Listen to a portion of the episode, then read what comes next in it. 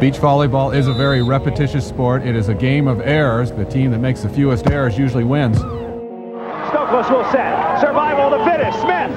Here comes Frohoff.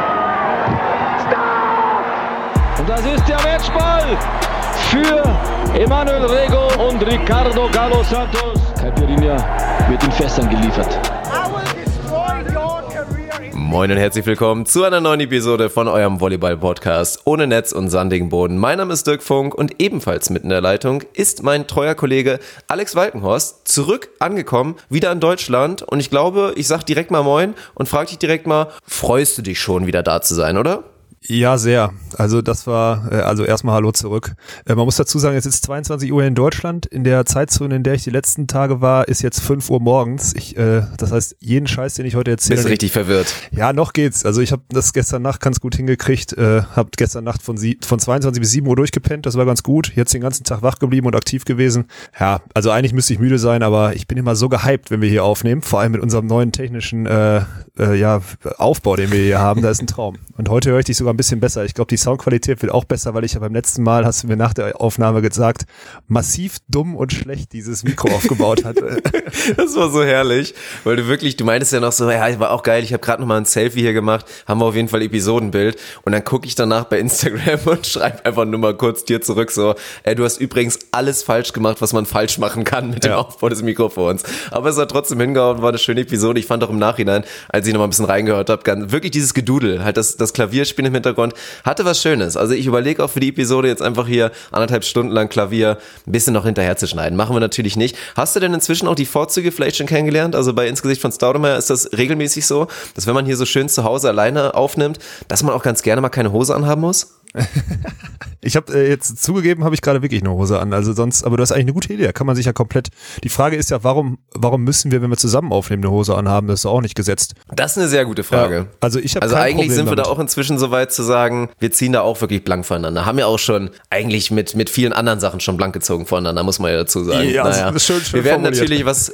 ja, was haben wir heute vor? Wir werden natürlich, das ist ja das übergeordnete Thema. Ich frage dich, bist du froh, wieder zu Hause zu sein? Und Donnerstag geht's ja schon direkt wieder weiter zum nächsten Turnier, nämlich zum Vier-Sterne-Turnier in Chetumal in Mexiko und das wird natürlich, ja, auch wieder unterhaltsam. Natürlich werden wir über China reden müssen, was da so passiert ist, über euer Turnier. Wir werden über Borgasude reden müssen, vielleicht auch noch ein bisschen über den Adrian Heidrich, guter Freund des Podcasts selbstverständlich, ja. da auch ebenfalls genauso wie Borgasude erste Goldmedaille auf der World Tour, zumindest in der Konstellation erreicht. Also klar, Julia Sude und Carla Borger haben schon individuell die Dinger geholt, aber da werden wir später drauf kommen. Naja, aber du bist jetzt wieder, also Business as usual, weil eigentlich würde ich jetzt ja fragen, ist das jetzt nicht krass nach der ganzen Pause, jetzt wieder die Rumreiserei, gerade frisch aus China gekommen, egal jetzt ob enttäuscht oder nicht. Und es geht direkt wieder so weiter. Aber ja, das ist für dich nach wie vor normal, dass das einfach das, das Business des Beachvolleyballers ist, wa? Ja, also ich wüsste lügen, wenn ich sage, das ist das erste Mal.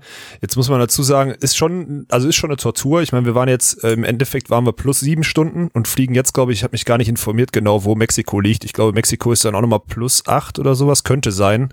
Weil ist ja, ja, weil ist die, ist die Ostküste von, von Mexiko, muss nicht plus acht sein, kann auch nur plus sechs sein oder was auch immer. Äh, aber ist schon, also minus sechs meine ich, aber ist schon, ja, ist halt schon heftig. Und äh, am Ende kann sich, am Ende, wir müssen die Turniere spielen, das habe ich ja jetzt schon vor dem Turnier in China gesagt, deswegen müssen wir beide Sachen machen, aber es ist auch eine Woche dazwischen. Also jetzt zweieinhalb Tage zu Hause sein und sich halbwegs auf die Zeit akklimatisieren, um dann wieder weiter zu reisen. Also ganz ehrlich, da gibt's auch Schlimmeres. Und dann fängt das Turnier auch erst nächste Woche Mittwoch an. Jetzt haben wir Dienstagabend. Also natürlich ist es nervig, aber man muss auch mal die Kirche im Dorf lassen, das passt schon. Und ein kleines bisschen schöner sollte es in Mexiko ja auch sein, oder? Also ich kenne den Ort jetzt persönlich gar nicht. Musst du uns erzählen, wie es da aussieht? Ja, ich war selber ja auch noch nicht da. Ich habe von vielen gehört, dass es ein Traum sein soll. Und man muss ja sagen, diese ganze Küste da, also wir fliegen jetzt am Donnerstag, hoffentlich muss man dazu sagen, ich habe heute gehört, dass die Lufthansa streiken wird. Das wäre auch schön. Ähm, oh, wunderbar. Wir fliegen von Frankfurt nach Cancun, nehmen uns da einen Mietwagen und fahren dann da 300 Kilometer die Küste runter. Äh, klingt jetzt so ein bisschen nach Roadtrip, aber wir fahren da einfach nur runter halt dann, um zum Turnierort zu fahren, weil der Flug halt na, erstmal direkt nach Cancun geht und dann auch massiv günstiger war. Sonst hätte man irgendwie über Mexico City und dann mit 20 Stunden Layover und dann nach dem Mexico City dann weiterfliegen müssen nach Chetumal. Und so machen wir Cancun mit dem Mietwagen. Und das ist auf jeden Fall entspannter und auch geldsparender. Ja. Und schöner als China, um auf die Frage noch zurückzukommen, ist alles. Es ist scheißegal. Ich könnte hier auch, also wirklich, ich komme normalerweise komme ich ja aus der Wärme dann ins Deutschland und es ist ja wirklich, heute waren neun Grad und Regen den ganzen Tag. Also eigentlich kotze ich im Strahl bei so einem Wetter, wenn ich dann zurückkomme. Aber jetzt bin ich echt froh, dass ich zurück bin. Also, das war wirklich, also in jeglicher Hinsicht ein Horrortrip. Ja, das glaube ich dir. Also vor allen Dingen natürlich das Sportliche, da warten wir jetzt noch mal ein kleines bisschen mit. Wir müssen natürlich das, ja, sagen wir mal, bittere One-Two aus von euch noch mal ein bisschen durchanalysieren, ob das vielleicht im Nachhinein erwartbar war. Auch ich war ja da vielleicht ein bisschen zu euphorisch, wollte euch da schon so vielleicht mal so auf den fünften Platz ein bisschen schielen. Letztendlich war es dann doch sehr ernüchternd, aber wollen wir erstmal auf den Punkt kommen. Ich meine, du hast in der letzten Episode erzählt, wie wohl du dich so in China fühlst und dann, ja, in dem Szenario, das verfrühte Turnier aus, also wirklich früher, als man auch dachte. Ein paar mehr Tage frei. Ihr habt euch selbstverständlich noch fit gehalten und habt trainiert noch nebenbei. Ja, aber wie waren denn die Tage, als du wirklich als reiner, reiner Tourist dann da quasi in Qingsu in China ausgesetzt warst? Boah. Das ist echt hart, darüber zu sprechen. Wir waren ja effektiv, sind wir jetzt, sind wir Freitagmorgen ausgeschieden und waren halt, ähm, ja, sind dann Montagmorgen quasi abgeholt worden. Dann bin ich gestern Abend halt hier angekommen in Deutschland. Ähm, ja, waren also drei Tage oder zweieinhalb Tage, die wir da komplett zum Trainieren hatten, haben in der Zeit dann auch fünfmal trainiert, zweimal im Krafttraining und dreimal am Ball. Ähm, also wir haben die Zeit schon genutzt und es war auch wichtig, so lange da zu bleiben. Es war so oder so geplant, damit wir halt jetzt hier wirklich zu Hause nur einmal morgen kurz in die Beachhalle müssen und dann halt ab da sofort wieder in Mexiko und draußen trainieren, weil dann noch wieder, wenn wir direkt zurückgeflogen wären, fünf Tage drin trainieren und dann raus, wäre halt eine Katastrophe gewesen. Also es war so oder so geplant, dass wir lange bleiben. So früh ausscheiden war jetzt nicht unbedingt eingeplant und in den drei Tagen merkst du es dann schon. Also was mich am meisten abgefuckt hat, sage ich ganz ehrlich, du fährst halt an dem Freitagnachmittag oder an dem Samstag dann wieder zu dem Turnierort hin, wo dann auch wirklich also auch nachweislich schlechtere Teams noch im Turnier sind und du selber zugucken musst. Jetzt nachweislich schlechter ist immer so, ist immer hart gesagt, die sind halt nicht letzter geworden bei dem Turnier, so wie wir, deswegen sind sie in der Woche anscheinend nicht schlechter gewesen. Aber du siehst da echt ein paar Volleyballer, also auch so ein paar Asien-Exoten, so ein japanisches Team, das ich nicht kenne, die sind irgendwie Gruppenerster geworden, die sind dann Neunter am Ende. Ähm, ja, da, da muss ich, also ich persönlich, das ist das, was mich am meisten schockt, dann immer an dem Turnierort bleiben zu müssen und vermeintlich schlechtere Volleyballer noch im Turnier zu sehen, während du da schon irgendwie trainierst oder frustrierst oder was auch immer. Also das schon, das ist das Härteste neben dem Surrounding, was du sonst da in China hast, weil dann nochmal drei Tage länger Trockenreis und, und Ei, weil du kein Fleisch essen kannst, ist dann natürlich auch nochmal die Höchststrafe. Oh man, das äh, tut mir echt ein kleines bisschen leid, wenn man das so hört, ja. Aber genau darum geht's natürlich auch letztendlich in diesen Turnieren, dass du die Qualität, die du im Zweifel mehr hast als diese anderen Teams, einfach mit der Konstante da durchbringst. Haben zwei Teams ja auch geschafft. Mit Heidrich Gerster und Emma Korra-Pristauts hätte man vorher ein Finale getippt, dann hätte man durchaus auch die beiden sehen können. Also du meinst ja auch vorher auch, dass der gute Adrian Heidrich mit Mirko Gerson wahrscheinlich sogar als klarer Turnierfavorit reingegangen sind ja. und dann mit Emma Korra-Pristaut so ein Team, was vielleicht so einen kleinen Tick dahinter ist. Dementsprechend ist ja auch ausgegangen, deutlicher Finalsieg für Heidrich Gerson. Wie gesagt, ebenfalls erste Goldmedaillen auf der World Tour. Also auch schöne Geschichten reihen sich an jetzt nach den starken Ergebnissen, die sie da auch in den letzten Monaten gemacht haben. Und ja, dann kommen wir, glaube ich, langsam so auf den Punkt. Ich meine, klar, wo sie jetzt herkommt, Thema Konstanz, eure theoretische Qualität. Also da stehe ich auch weiter zu, dass ich euch bei so einem Turnier auf jeden Fall auf so einem Platz 5 mit vielleicht noch ein bisschen Luft nach oben gesehen hätte. Aber das ist natürlich der eine Punkt dass man, also versuch's ein kleines bisschen zu beschreiben. Ich habe es gesehen, viele von unseren Hörern werden es nicht gesehen haben, weil es auch schwer zugänglich war, beziehungsweise kaum zugänglich, wenn man nicht dann offiziellen FRVB-Account hat, wie wir das glücklicherweise haben, beziehungsweise du das hast. Also beschreib vielleicht mal ein kleines bisschen die beiden Spiele, die ja sich äh, sehr ernüchternd lesen, aber waren ja schon ein paar Stories mit dabei. Boah, also ich fange mal mit dem ersten Gruppenspiel an. Wir spielen gegen Holland, ähm, kennen die Jungs aus dem Bronzespiel in Aydin in der Türkei aus dem Frühjahr. Ich glaube im nee, Mai oder so haben wir gegen die gespielt, haben da auch 2-0 gewonnen. Und ähm, ja, die haben ihre klaren Muster, die haben sie auch gespielt im ersten Satz. Wir führen, glaube ich, direkt am Anfang 6-0, wenn ich mich recht erinnere, und spielen den Satz dann so durch. Und ich habe auch so das Gefühl, okay, wir sind da, wir können auch an jedem Ball dran sein, beziehungsweise wir haben da Zugriff drauf, haben den Sideout ganz solide durchgespielt und das passt alles. Ähm, in der Satzpause noch drüber gesprochen, dass das jetzt nicht so läuft, dass wir nicht wieder 6-0 in Führung sein werden, aber wenn wir den Satz durchspielen und das vernünftig dann werden wir das Ding schon wuppen. So, also so, also, ne, man muss jetzt, auch gerade in so einem ersten Spiel muss man ja auch nicht sein bestes Spiel machen. Das ist Quatsch. Man muss seinen Dienst nach Vorschrift machen, man muss seine Arbeit machen. Jetzt muss man sagen, im zweiten Satz haben die Holländer, du hast es ja gesehen, die haben sich schon was einfallen lassen. Also er ist zum Beispiel von seinem langen, ich sag mal, Out-of-Shoulder-Schlag, dieser langen Diagonalen, ist der, ist der äh, Jasper Bauter weggegangen und hat halt viel mehr Shot gespielt. Ähm, und da sind wir halt auch unruhig geworden. Ne? Also Sven hat in der Defense dann ja, gar keinen Zugriff gekriegt durch diese Schubserei, die der da angefangen hat. Also immer mal Cutshot, dann mal Line-Shot und was weiß ich, dann zwischendurch mal einen Schlag eingebaut. Ich habe im Block auch die Kontrolle verloren, weil ich dann immer so das Gefühl hatte, ich musste ihm irgendwie helfen. Das ist eh so eine große Krankheit, da müssen wir, können wir gleich nochmal drauf zu sprechen kommen. Ja, und dann ist der zweite Satz halt knapp. Äh, wir verlieren den dann am Ende völlig dumm und auch völlig unnötig eigentlich. Im dritten Satz führen wir 4-1, führen auch 10-8, haben, glaube ich, Chance auf 11-8, führen 13-11, haben eine Chance auf 14-11. Ja, und am Ende verlieren wir 19-17. Ne? Also so ist der Verlauf. Und äh, am Ende muss ich sagen, haben wir die beiden Sätze verloren, weil wir nicht in der Lage sind, bei engen Spielständen unsere Leistung abzurufen, weil wir das Gefühl haben, wir müssen was Besonderes machen. Und es ist am Ende, jeder, der es gesehen hat, also ich will jetzt äh, du darfst mich gerne unterbrechen oder irgendwie widersprechen, aber es ist am Ende dann doch darauf hinausgelaufen, dass äh, mein unerfahrener Partner Sven halt ja in den entscheidenden Situationen einfach ein bisschen unglücklich oder gestresst oder ja was auch immer agiert hat und ein bisschen die Kontrolle verloren hat über das Spiel. Ähm, war schade und war vor allem auch nicht absehbar. Also Tommy und ich haben auch in der Nachbesprechung, also unter vier Augen dann besprochen, so wir hatten ja alles auf dem Schirm. Wir hatten gedacht, okay, Alex wird aus der Annahme rausgeschossen oder die Achse Annahme Alex Zuspiel Sven mit Angriffsabschluss, weil ich noch nicht so viel Rumspannung habe wie normalerweise passt nicht so oder was auch immer. Also wir haben vieles besprochen, was hätte eintreffen können oder wir kriegen keinen Zugriff im Block oder was auch immer. Aber dass die Achse Sven wird angespielt im Sideout dann so schlecht läuft, gerade in entscheidenden Situationen, darauf waren wir ehrlich gesagt nicht vorbereitet. Ja, und deswegen verlieren wir zumindest das erste Spiel. Würdest du das soweit unterschreiben oder würdest du da irgendwo eingrätschen wollen? War das so der Eindruck, den wir ja, haben? also muss man, muss man klar so sagen. Hört sich jetzt natürlich, viele werden jetzt wieder denken, oh, der Alex bei seinem ersten Turnier lief jetzt schlecht, schiebt alles wieder auf Sven weiter. Aber ich war schon auch wirklich ein bisschen schockiert, weil so, so schwach habe ich Sven seit Monaten nicht mehr gesehen. Also ja. muss ich mich lange zurückerinnern, dass Sven so schwach gespielt hat. Und es war ja wirklich so. Also so wie du es beschreibst, du konntest ja, obwohl es für dich ja eigentlich potenziell echt eine prekäre Situation hätte sein können, mit genauso diesen Sachen, du wirst zu 100% angespielt, die Leute wissen vielleicht, du kommst gerade erst zurück, hast vielleicht auch nicht den Fitnessstand oder die Annahme sitzt nicht so, wie es vorher war, aber du konntest ja wirklich Comfortzone Volleyball spielen. Einfach konntest du dich auf dein Zuspiel konzentrieren. Wenn du mal ein paar Bälle bekommen hast aus Break-Situationen, hast du die eigentlich auch sehr hochprozentig gemacht. Ja, und dann war es letztendlich Svenny und das war schon wirklich sehr uncharakteristisch, weil eigentlich, wir haben drüber gesprochen, die Entwicklung und dass er da wirklich auch, ja, viele Meter gemacht hat und dann kommen wir ja direkt wieder zur nächsten Frage. Woran hat es gelegen? Sagen wir natürlich ganz oft.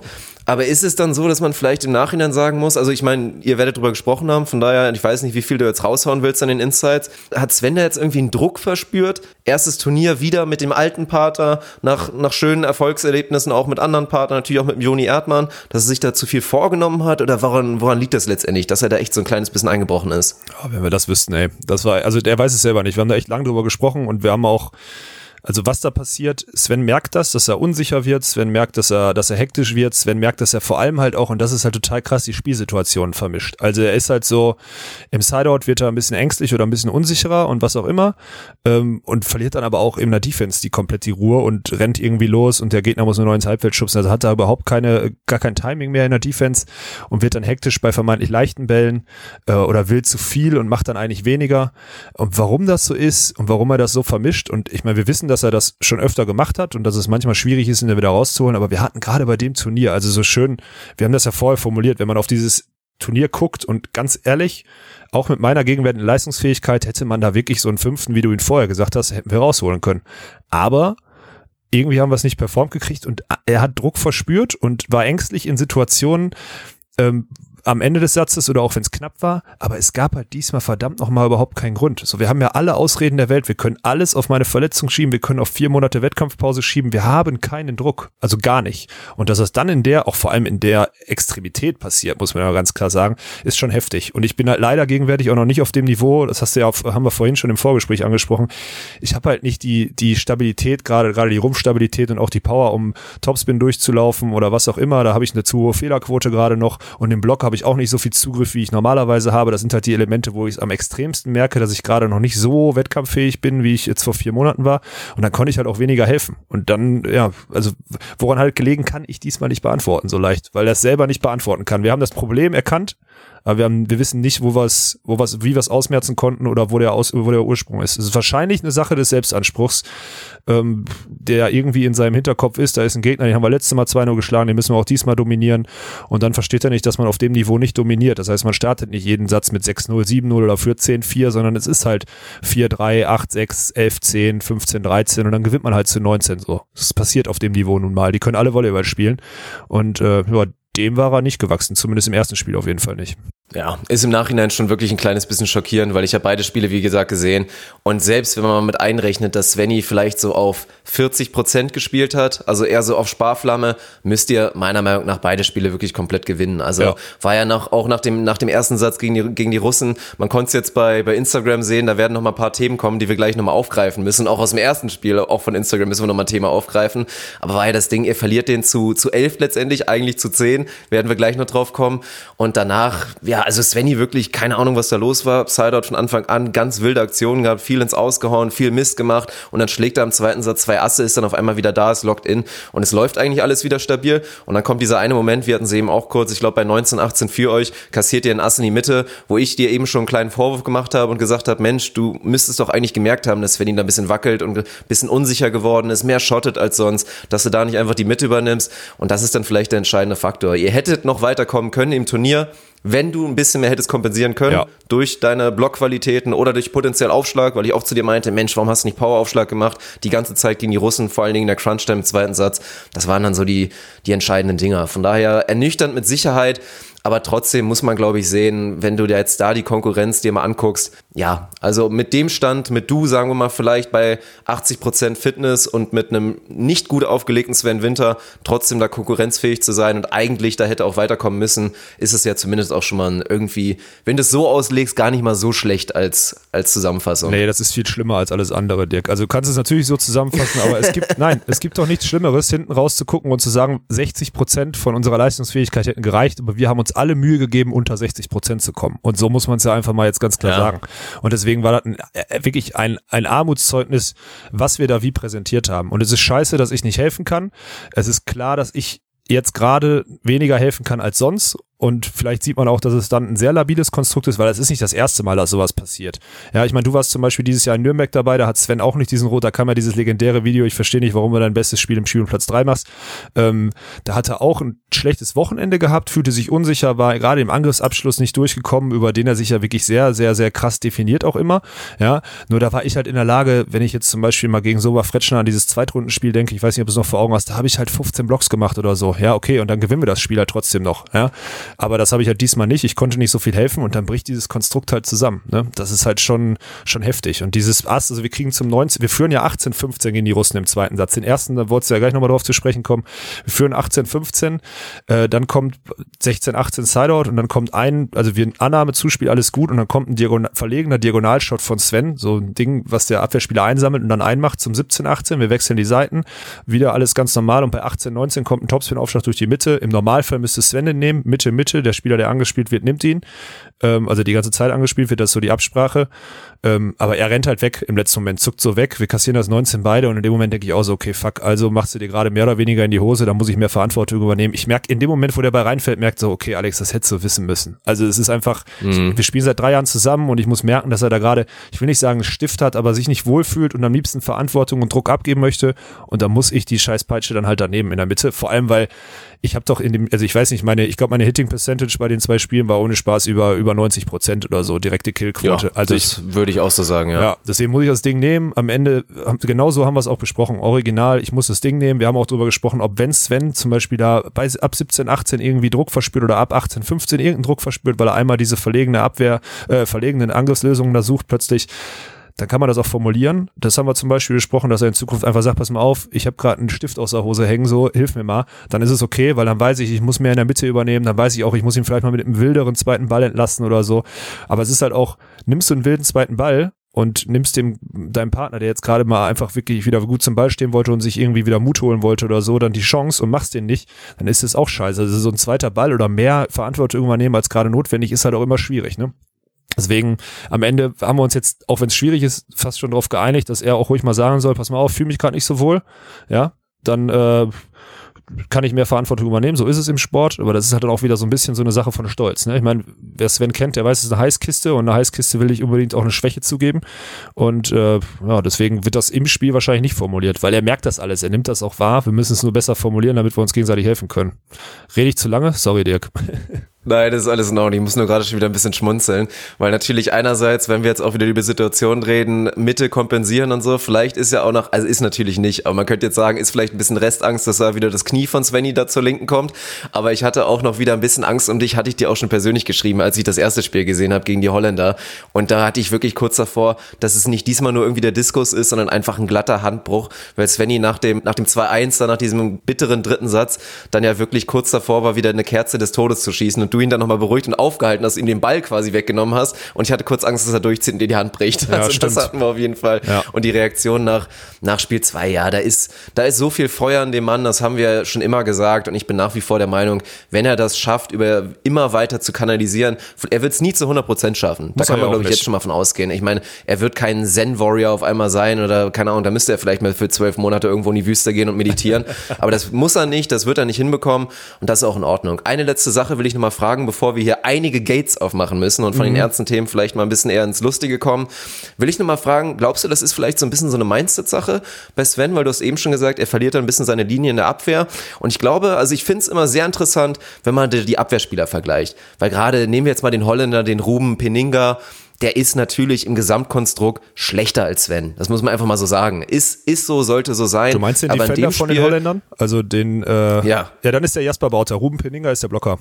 Ah, hab ich eben, dann wurde es mir falsch rum angezeigt. Dann bin ich ja. nicht schuld. Nee, nee, nee. schuld. Ja, ich habe es eben extra nochmal nachgeguckt, war, war falsch rum mit den Nummern, aber ist auch scheißegal. Die seiten schieben, das glaubt dir jeder, weil, Ja. weil die einfach schlecht sind. Ja gut, und deswegen, ich sag's jetzt auch falsch, weil ich kenne den Mann natürlich nicht. Also ich habe ihn, Ja. ich habe ihn noch nicht einmal spielen sehen, bin ich ganz ehrlich, da zum ersten Mal. Aber wenn du so einen Jungen siehst, der hat verdammt gut abgewehrt, hat sich auch ein paar Mal natürlich glücklicherweise irgendwie abschießen lassen von Sven und da ging die Kiste da irgendwie nach oben und hat das Ding irgendwie noch untergebracht. Aber ich find's immer sehr interessant, wenn du jetzt so einen Spielertypen nimmst, der vielleicht vorne halt nicht wahnsinnig spektakulär ist oder nimm einen Lick Senna oder zähl halt die ganzen echten Verteidiger noch auf, die vielleicht vorne eher Probleme haben. Die wackeln natürlich vorne mal, bloß bei denen habe ich halt wirklich immer das Gefühl, egal was da vorne passiert, die sind hinten locked in. Die sind in der Defense immer zu 100% da und da ändert sich im Spiel eigentlich auch gar nichts und da müssen sie halt gucken, dass sie das Ding vorne durchboxen. Und dann, wie gesagt, vielleicht so ein bisschen die Theorie, dass es bei, ja, bei Sven dann genau dieser Fakt ist. Wenn er dann merkt, so, oh Mensch, hier mein, meine größte Qualität gerät mir gerade ein bisschen flöten, dass es dann hinten noch schwieriger wird und ja, und dann wird es ja auch ein frustrierendes Spiel. Wenn du dann das Gefühl hast, wir sammeln ja auf einmal gar nichts mehr ein und vorne sogar noch ein bisschen wackelst, dann ist das ja wirklich Gift, Gift. Ja, auf jeden Fall. Also das ist ja, das ist ja in vielen Sachen so. Also bei uns ist zum Beispiel ein Riesenproblem. Das ist ja so eine Kette, die die ganze Zeit dann. Also wenn Sven irgendwie unruhig wird oder sich nicht wohlfühlt, das geht entweder, wenn über mich gespielt wird, weil dann hat er nicht so richtig Zugriff aufs Spiel. Also er ist dann, er kriegt da keine Angriffe. Er, er, er, er definiert sich halt massiv über seinen Angriff, ja. Und äh, den braucht er und er braucht Erfolgserlebnisse und so weiter und so fort. Wenn es zum Beispiel ein Spiel gibt, wo klinisch über mich gespielt wird ähm, und der Angreifer, die Angreifer zum Beispiel ja einfach gute Angriffsabschlüsse wählen oder halt am Block hängen bleiben oder so, dann hat er auch in der Defense keine leichten, dann hat er keine Transition-Angriffe und dann ist das Spiel für ihn halt eigentlich nur zu spielen und Defense ins Leere laufen oder was auch immer. Und das sind halt seine, seine größten Baustellen, die er so hat. Und das Spiel darüber dann aufzuziehen, ohne Erfolgserlebnis, ist es halt so schwierig. Und dann passiert ihr zum Beispiel auch, dass er dann sogar nicht mal mehr gut aufschlägt, weil er halt nur so nebenher läuft. Also er spielt dann, obwohl er eigentlich mehr Kapazitäten hätte, spielt er schlechter in der Defense und schlägt auch schlechter auf, weil er einfach nicht so richtig im Spiel ist. So, das ist so eine Sache, die bei uns passiert. Was dann auch passiert ist, ist zum Beispiel gegen die Holländer, äh, die, die stellen auf Shot um. Sven hat keinen Read auf die Shots von denen. Ähm, ich versuche im Block irgendwas anders zu machen, verliere komplett meinen Abstand zum Netz zum Beispiel und habe dann nicht mal mehr die Hits, die er macht. Also ich habe dann auch meinen Job vernachlässigt, weil ich irgendwie das Gefühl habe, ich muss was anderes machen, damit wir Zugriff im Block Defense kriegen. So ist halt dieses Spiel aufgebaut. Es ist halt, am Ende muss man sich in den Sachen bewegen, die man kann und da helfen und verändern oder adjusten, wie man es kann. Und wenn man aber zu viel versucht, wird das ganze Team schlechter. Und das ist uns, also gerade gegen Holland in der Block Defense massiv passiert. Und ähm, ja, so ist es, glaube ich, in, in jedem Spiel. Und dann musst du halt gesettelter sein. Niklas Sinner, ich meine, gut, der weiß, dass er einer der besten Verteidiger ist und das seit 20 Jahren. Den interessiert nicht, ob er vorne, er weiß auch, dass er vorne ähm, ja sechs von zehn Lineshots verteidigt kriegt, weil er einfach Einer der ist. schlechtesten wahrscheinlich ist, Ja. so rein, was jetzt natürlich die insgesamt Angriffsqualitäten angeht, aber Ja. ja. Und das ist halt aber zum Beispiel ein Alexander Brauer ist das Gegenbeispiel. Also jetzt mittlerweile geht sogar halbwegs, aber er ist trotzdem von den Top-Teams, würde ich sagen, in total, wenn du das so alles anguckst, der schlechteste Defender von allen. Also mit Abstand. Was die beiden im Hat Sideout sich aber auch echt ein bisschen gemacht, muss man sagen. Ja. Also inzwischen gefällt er mir eigentlich gar nicht so schlecht. Ja, aber trotzdem im Vergleich zu allen anderen, die da oben sind, ist er wirklich noch eine Liga schlechter, wenn du mal die anderen, die da oben sind, auch mal einfach anguckst. Also ich meine, die Brauer Mösen musst du in die Riege von Christian Sorum und, und Slava und allen packen oder auch Clemens Wickler und da ist er nun mal einfach wirklich eine Etage schlechter Gut, klar, Defense. klar, klar, klar. Und äh, deswegen, aber oder auch ein paar Jahre zurück war er wirklich ein Abwehrtourist des Grauens. Aber er war dann aber halt vom Mindset so, dass er, das, also auf gut Deutsch, man muss halt akzeptieren, hey, pass auf, ich bin einer der besten, der, der hochprozentigsten Hitter auf der ganzen Welt, aber dann bin ich halt mit knapp zwei Metern halt kein perfekter Verteidiger. Ja, okay. Das heißt aber auch, man muss sich in seinen Kopf pflanzen, dass wenn ich mal einen verteidige, brauche ich einen guten Gegenangriff und dann ist das Thema auch durch und dann kann man sich auch über solche Aktionen freuen. Ja, aber bei Ja. uns ist es eher so, ich bin, ich weiß, ich bin noch kein guter Verteidiger, weil ich da die Ruhe noch nicht habe oder vielleicht auch die Ballkontrolle oder die Reaktionsfähigkeit oder die Lesefähigkeit und trotzdem rege ich mich auf und lasse mich davon runterziehen, wenn ich mal keinen verteidige. Und das ist Quatsch. Also, weißt du, das wäre genauso wie wenn ich mich darüber, über jede nicht perfekte Annahme total aufregen würde oder so. Ich bin nun mal kein guter Annahmespieler, ich muss mir jede gute Annahme total hart erarbeiten und so ist es nun mal. Und ich werde auch nie der beste Annahmespieler der Welt werden, das ist auch klar. Wenn man sich dahin packt, wo man ist, und das zählt ja in allen Lebenslagen, und sich dann an den guten Dingen hochzieht, dann kommt man nicht in so eine Negativspirale, aber das haben wir, wie gesagt, letzte Woche nicht geschafft. Ja, ist glaube ich, wenn man es jetzt ein bisschen abstrahiert und vielleicht auch nochmal auf ein paar Niveauklassen runter einfach nochmal strikt das ganze Konstrukt, würde ich halt schon sagen, ist es schon sehr, sehr spannend, weil das ist ja auch eins der entscheidenden Themen. Siehst du auf B-Turnieren, siehst du auf C-Turnieren, siehst du überall.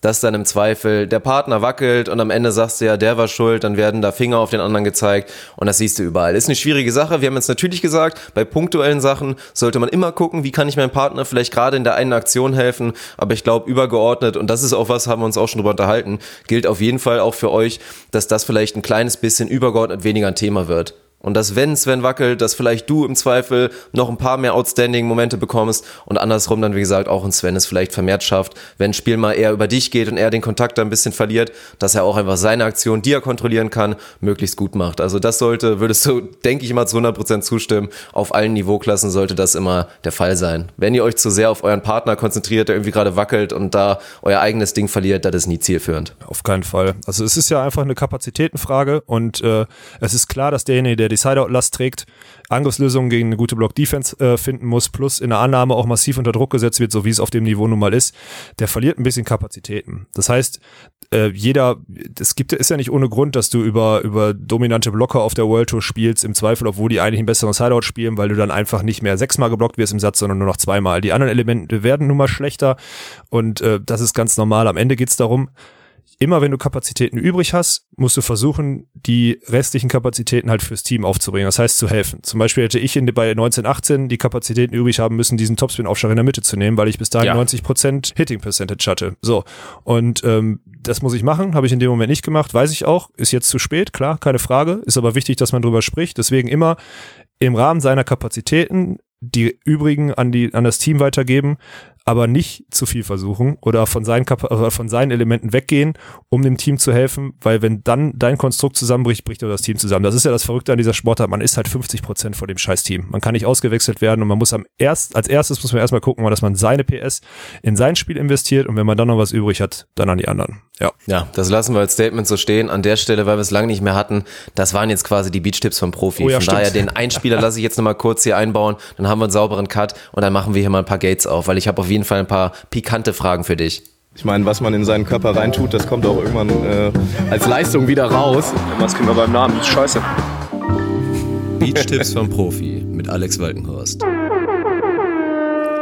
Ihr hattet fast vergessen, wie schön der Einspieler wirklich ist. Also viel zu lange ich nicht gehabt. Ich find's geil, dass ich Und du die ja hörst jetzt ihn jetzt auch höre. endlich. Ja, genau. Ja, äh, das ist echt gut. Also müssen wir auf jeden Fall öfter wieder machen. Werden auch neue Rubriken kommen, also das versprechen wir schon mal. Unsere Rubriken, die wir hatten, waren zwar nicht wirklich viele, die werden wir häufiger mit reinnehmen und dann denken wir uns natürlich auch nochmal was anderes aus. Aber dann wollen wir jetzt mal über ein paar lustige Sachen sehen, die man unter anderem auch auf unserem Instagram-Kanal sehen konnte, volley-pod. Und an der Stelle nochmal kurz ein Shoutout und ein großes Danke, vor allen Dingen an alle, die, an alle, die jetzt dazugekommen sind in den letzten Tagen, weil die 4K sind voll, ist nur ein Zwischenschritt. Natürlich sind jetzt wieder die 5 und dann längerfristig die 10 das Ziel, aber an der Stelle trotzdem schon mal schönen Dank für alle, die da jetzt seit, seit Wochen und Monaten supporten, kommentieren, liken und so weiter. Sehr, sehr geil, sieht sehr gut aus und da konnte man jetzt auch zwei schöne Videos sehen. Fangen wir mal beim ersten an und fangen wir mal noch zu dem Zeitpunkt an, als noch alles rosig war bei euch beiden, weil der erste Satz gegen die Holländer dominiert ihr komplett, es läuft wirklich viel richtig und ich will dich einfach mal direkt fragen, wo zur Hölle kommt dann auf einmal Shit ein, Herr Kapitän her? ja, das haben wir früher irgendwie, ich weiß es nicht mehr, früher aus meinen, aus meinen Suftzeiten, glaube ich. Da war immer Schütt ein und dann haben wir irgendwie Kameraden, also Kollegen, die dann halt auf der Tribüne waren, haben irgendwie mal Schütt eingesprochen, haben dabei immer angestoßen, wenn ich irgendwie einen Block oder irgendwie, einen, äh, irgendwie mal einen reingehauen habe oder so. Und dann war immer irgendwie Schütt ein, der Kapitän. Frag mich nicht, woher das kommt. Und wir hatten halt, ja, das war wild. Und wir haben halt wir haben vor der, vor, bevor wir jetzt wieder zu, in die nächsten, in die Turniere gestartet sind, haben wir halt so gesagt, dass Sven auch mal mehr in so eine Kapitänsrolle rein, dass er jetzt nicht Kapitän ist und zur Seitenwahl geht. Bei uns ist klar, äh, allein bei meinem Standing, was ich zumindest international habe, aber auf der deutschen Tour ist es im Zweifel, glaube ich, besser, wenn er Kapitän macht, weil die ganzen Schiedsrichter immer Angst haben und dann irgendwie zu Vorschusshandlungen tendieren. Äh, aber ist ja wieder ein anderes Thema. Und irgendwie habe ich das im Kopf so vermünzt und ich hatte so das Gefühl, dass alles angespannt ist und äh, ich hatte, ich habe mir auch geschworen, irgendwie Spaß am Spieltag und dann kam das irgendwie das kam. Also das war ein Hirnfurz, der ist über Jahre hinweg. Also ich habe auch schon ein, zwei Nachrichten von alten Kollegen gehört, die meinten, wie geil ist, dass du das da trotzdem noch und dass ihr das dann auch noch schneidet und da rausschreit und so. Aber natürlich jeder andere, der das nicht kennt von früher, der denkt halt, mein Gott, der Walken hat wieder irgendwas genommen, ne? Es war auf jeden Fall sehr, sehr unterhaltsam. Findest also du das Spaß schlimm? gemacht. Sag mal ehrlich, ich wollte findest ja, du das schlimm? Also findest du das irgendwie unschön? Nee, ich finde das, ich finde das voll okay. Ich finde das voll in Ordnung. Also da war natürlich insgesamt, das ist dann die nächste Frage, weil um das mal zu erklären, ich, ich hole mir da selbstverständlich keine Erlaubnis oder so. Also ich zeige das nicht vorher Alex und sage, dann ist das okay. Ich mache das nach meinem eigenen Ermessen. Ich würde natürlich jetzt vielleicht kein, nicht unbedingt Videomaterial releasen, was die jetzt wirklich irgendwie, ja, was schlecht für dich wäre, dass das draußen ist, Gab's jetzt auch natürlich nicht da jetzt irgendwie aus China, aber so läuft das dann halt. Und ich wollte eigentlich nur ein paar Highlights von eurem Spiel zeigen, weil ja, wie gesagt, die meisten gar nichts sehen konnten. Und dann war aber einfach der Fall, dass du halt quasi mic'd up warst, weil Ja. du einfach so ja. laut auf dem Court unterwegs warst und wirklich aber auch Spaß hattest. Hat man ja gesehen, die ganzen Highlights waren aus dem ersten Satz. Und das war ja auch wichtig, die gute Stimmung. Da waren halt einige Sachen bei, unter anderem, wie gesagt, als Svenny da dem guten Herrn Bauter einfach mal maximal eine Rakete auf die Schulter jagt. Das Ding springt davon weg und du schreist einfach danach nur Shit ein, Herr Kapitän. Ja, sehr, sehr schön. Ist es jetzt eigentlich so, dass dich das vielleicht ein bisschen beeinflusst? Dass du weißt, dass man dich eigentlich immer hört? Ist das so ein bisschen in deinem Kopf oder scheißt du da komplett drauf? Ja, scheiß Auch für die nächsten Videos natürlich Scheiß wieder. ich komplett drauf. Es interessiert mich nicht. Das ist also, gut. Das freut mich auf jeden Fall. Es ist mir, es ist mir einfach egal und es ist, mein Gott, ey, wenn ich, wenn mir nicht seit Jahren schon egal wäre, wie viel, also was an, also ich will nicht sagen, dass es mir egal ist, was andere denken, aber ich weiß auch, dass wenn jemand polarisiert, dass man durchaus immer mal Leute dabei hat, die einen nicht mögen und äh, dann ist es halt so. Ich, da kommen jetzt noch ein paar andere Gates, die du aufmachen willst. Danach können wir nochmal zusammenfassen. Ich, äh, also in dem Fall, ich werde Ja. nicht die Klappe halten. Ich werde immer, wenn ich mich gut fühle und was auch immer. Und ich kann ja auch nicht leise sprechen, das weißt du doch selbst. Es geht doch auch gar nicht. Also es funktioniert ja nicht. Ist doch auch herrlich. Wie gesagt, da kommentieren dann selbst, wer war es? Irgendwie Sam Petlos auf unserer Seite. Auch noch ein, zwei andere aktive Spieler, die sich da totgelacht haben, meinten einfach nur, ja, this is great. Und da irgendwie selbst halt mit, mit Basis-Deutschkenntnissen irgendwie verstanden haben, was da los war. Das will man doch sehen. Irgendwie lieber Emotionen, die vielleicht manchmal ein kleines bisschen drüber sind, als gar keine Emotionen. Das sollte, glaube ich, mal so halten. Aber das musst du auch mal, das muss man auch mal sagen, dass du halt in Deutschland, das ist ja das Schlimme, dass da immer dieses Feedback kommt, so, boah, ey, was hat der, oder was auch immer. Und du siehst halt etliche Weltklasse-Spieler oder internationale Spieler, äh, die sich halt komplett, also die das komplett feiern, für die das halt unfassbar normal ist, so, ne? Also das ist ja auch kein Thema. Genauso wie ich auch nach dieser Abwehr, die da irgendwie mit der Schulter und dann diesen Cutshot mit Netzkante danach auch noch äh, die Transition verwertet, so unterm Netz stehe, ihn angucke und er grinst halt und schüttelt so mit dem Kopf. Das ist halt das, was auf der internationalen Tour passiert. In Deutschland kennst du ja nur diese braven, auswendig gelernten Spieler, die so bei sich bleiben sollen oder was auch immer. Da gibt's auch keinen Trash-Talk, da gibt's kein Abfeiern von anderen Aktionen oder so. Auf der World Tour passiert das reihenweise so. Wenn du gegen Amis spielst oder so und dann die machen einen Diagonalblock und du haust Linie vorbei vor die Abwehr, äh, vor die, vor die Füße des Abwehrspielers, dann steht da der Blocker, so ein Jake Gibb oder Casey Patterson oder so. Klar, sind natürlich auch outstanding, aber trotzdem stehen dann da und sagen einfach nur Great Swing. Oder Crazy Swing oder was auch immer. Einfach, weil die das geil finden, was da gerade passiert ist. Genauso wie wenn eine richtig fette Abwehr war und dann die Transition verwertet wird, dann zieht man halt auch den Hut oder so. Das ist halt auch World Tour was ganz anderes, ne? Und das passiert reihenweise und regelmäßig.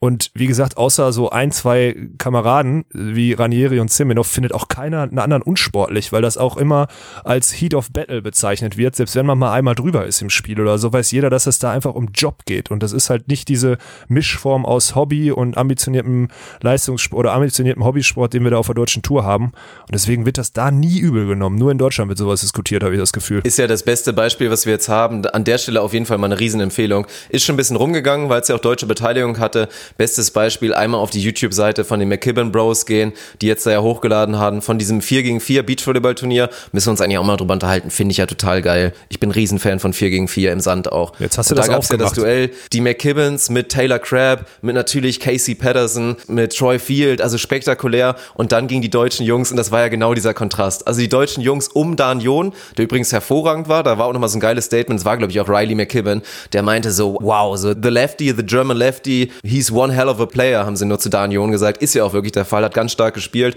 Und dann auch noch mit dabei, glaube ich, die beiden Wüstbrüder, Mio und, und Louis. Louis und Julian Schubrit und ein, zwei Jungs vergesse ich da, glaube ich, noch, die ja sensationell die Amis da sogar geschlagen haben im ersten Gruppenspiel. Aber da war ja alles zu sehen. Hör da mal mit rein, weil es war ja quasi mic'd up, was so ein Patterson da macht. Dann passiert ein Annahmefehler und Casey Patterson schreit über das ganze Feld, okay, yeah, I think we found our guy, I think we found our guy. Ja, ja. Und schreit da die ganze Zeit rum und natürlich Trash Talk, aber alles nett gemeint. Und dann werden auch, wie du schon richtig sagst, werden da Sachen gelobt, wenn drüben halt auch was geil ist. Dann wird auch mal kurz Trash getalkt gegen den Trainer von Deutschland. Das fand ich auch eine sehr, sehr schöne Szene. Also bitte mal nachgucken, das Video. Das ist auf jeden Fall, war, war eine gute Sache. Ich will noch mal einmal, bevor wir jetzt hier 4 gegen 4 aufmachen, was auf jeden Fall maximal unfair war. Und alle, die jetzt nicht wissen, wovon wir reden mit diesem Video, macht bitte einmal Pause und guckt bei Volley-Pod euch das erste Video an aus China von dem Spiel.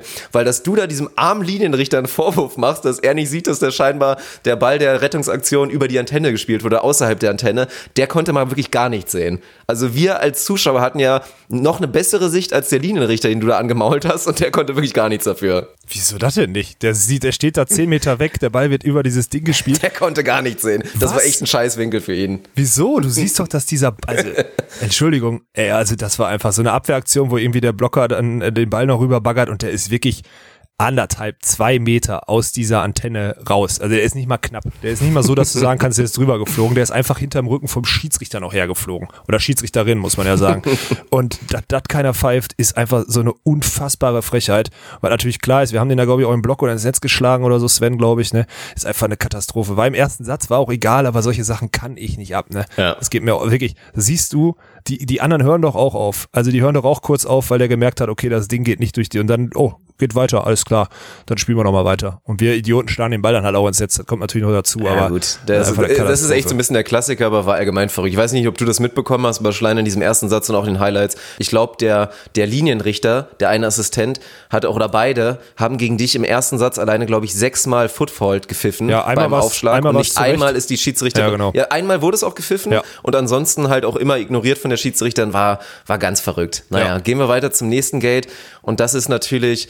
Ja, Spiel 2, was erstmal passiert ist, fangen wir mal drüber an. Ich glaube, du hast das Instagram-Video inzwischen gesehen und wirst dich wahrscheinlich ein kleines bisschen rechtfertigen müssen. Und da schließen wir jetzt wirklich mal den Bogen. Ich weiß gar nicht mehr, die wievielte Episode das jetzt ist, müsste so 42 oder so sein. Und wir drehen mal die Uhr zurück zur Episode 1, wo ein Alex Walkenhorst in unserer ersten Rubrik, die großen drei, gesagt hat, eine der absoluten Volleyball-Todsünden ist für ihn den Ball rüberpritschen, denn das gehe gar nicht und gehört nicht zum Sport. Und was haben wir gesehen? Natürlich stand es 10-20, aber wer pritscht einen Ball rüber? Direkt und hört danach auf zu spielen? Alex Walkenhorst. Also was danach passiert ist, kannst du nochmal erklären, aber das war auf jeden Fall eine geile Aktion. Also Comedy-Faktor 10 von 10. Ja, aber äh, also man sieht ja wohl, dass ich das nicht mache, um irgendwie mein Angriffsspiel zu erweitern als Repertoire. Also ich habe ehrlich gesagt in der Situation Nein, kurz natürlich nicht. Was ich, also in dem Moment, es war einfach, ich hatte den Satz abgeschlossen, ich hatte auch keinen Bock mehr, da irgendwie Zeit rein zu investieren in den Satz, weil einfach 10, 20 war und wie du vorhin schon gesagt hast, Sven hatte da die Lampen ausgeschossen im ersten Satz. Ähm, und dann habe ich, ich habe auch kurz überlegt, ob ich den fange oder was auch immer oder den einfach fallen lasse und die Annahme einfach fallen lasse. Dann dachte ich, komm, pritschen rüber und gehst dann vom Feld so und dann schlägt er halt den Gegenangriff ins Aus, der Russe, und ich muss nochmal einen Aufschlag machen danach. Ne? Also es war halt, war völlig wild. Ich habe auch da schon, das ist auch überragend, dass ich das Video heute Nachmittag habe ich das gesehen, jetzt gerade eben, da war aber schon drei Stunden online. Tommy nach dem Spiel gesagt, Alex, so kannst du dich nicht präsentieren, das sehen die Leute in Deutschland und dann wird wieder gesagt, du bist unsportlich oder was auch immer ja, ich habe jetzt auch schon wieder ein, zwei Leute, die sagen, kannst du doch nicht machen oder so, da einfach vom Feld gehen. Doch kann ich. Es steht 10, 20. Es ist scheißegal, was ich da mache. Also es, und es interessiert auch nicht in einem Profiteam, interessiert es auch nicht, äh, dass ich da, dass ich da vom Feld gehe oder nicht. Sven hat bis dahin zwölf Dinger ausgeschossen. Wir haben unsere Auszeit schon lange weg. Wir haben dann einfach eine Minute Zeit, schnellstmöglich runterzukommen, uns irgendwie zu sammeln, um den zweiten Satz von Anfang an zu spielen, so wie wir es dann auch gemacht haben.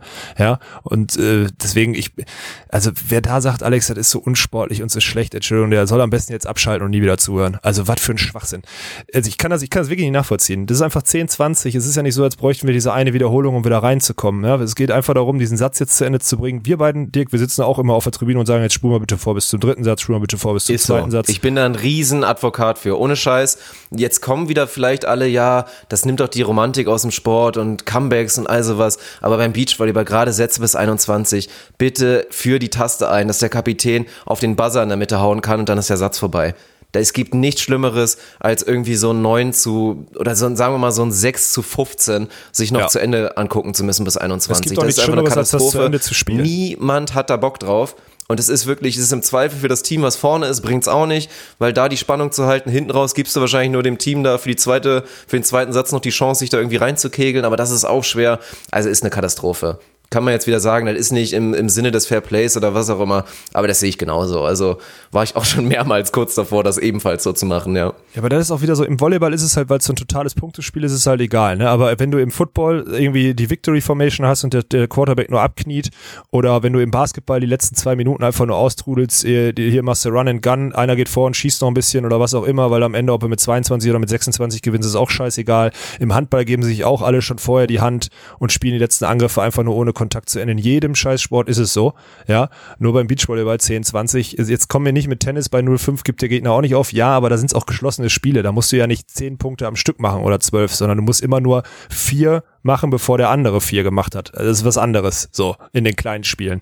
Aber deswegen musst du vergleichen mit so einem Satz und dann ist es halt auch gut. Also ich meine, ich glaube zum Beispiel, wenn du bei 0,40, wenn Andy Roddick bei 40-0 ähm, äh, auf Hard, auf, äh, in Wimbledon aufschlägt auf dich, dann bist du beim vierten Return, wenn du dein nächstes Aufschlagspiel darum geht, das, den Satz zu gewinnen, dann bist du beim, bei deinem letzten Return auch nicht 100% fokussiert, weil du schon mit dem Kopf einfach beim nächsten Aufschlagspiel bist, was dir vielleicht das Match bringt.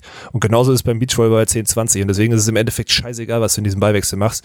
Jetzt hast du es, jetzt hast du es auch noch äh, verbreitet. Ich habe mit Tommy darüber gesprochen, dass sowas nicht nach Deutschland dringen darf. Jetzt ist es nach Deutschland gedrungen. Ich finde, ich finde, Grüße gehen raus an Tommy.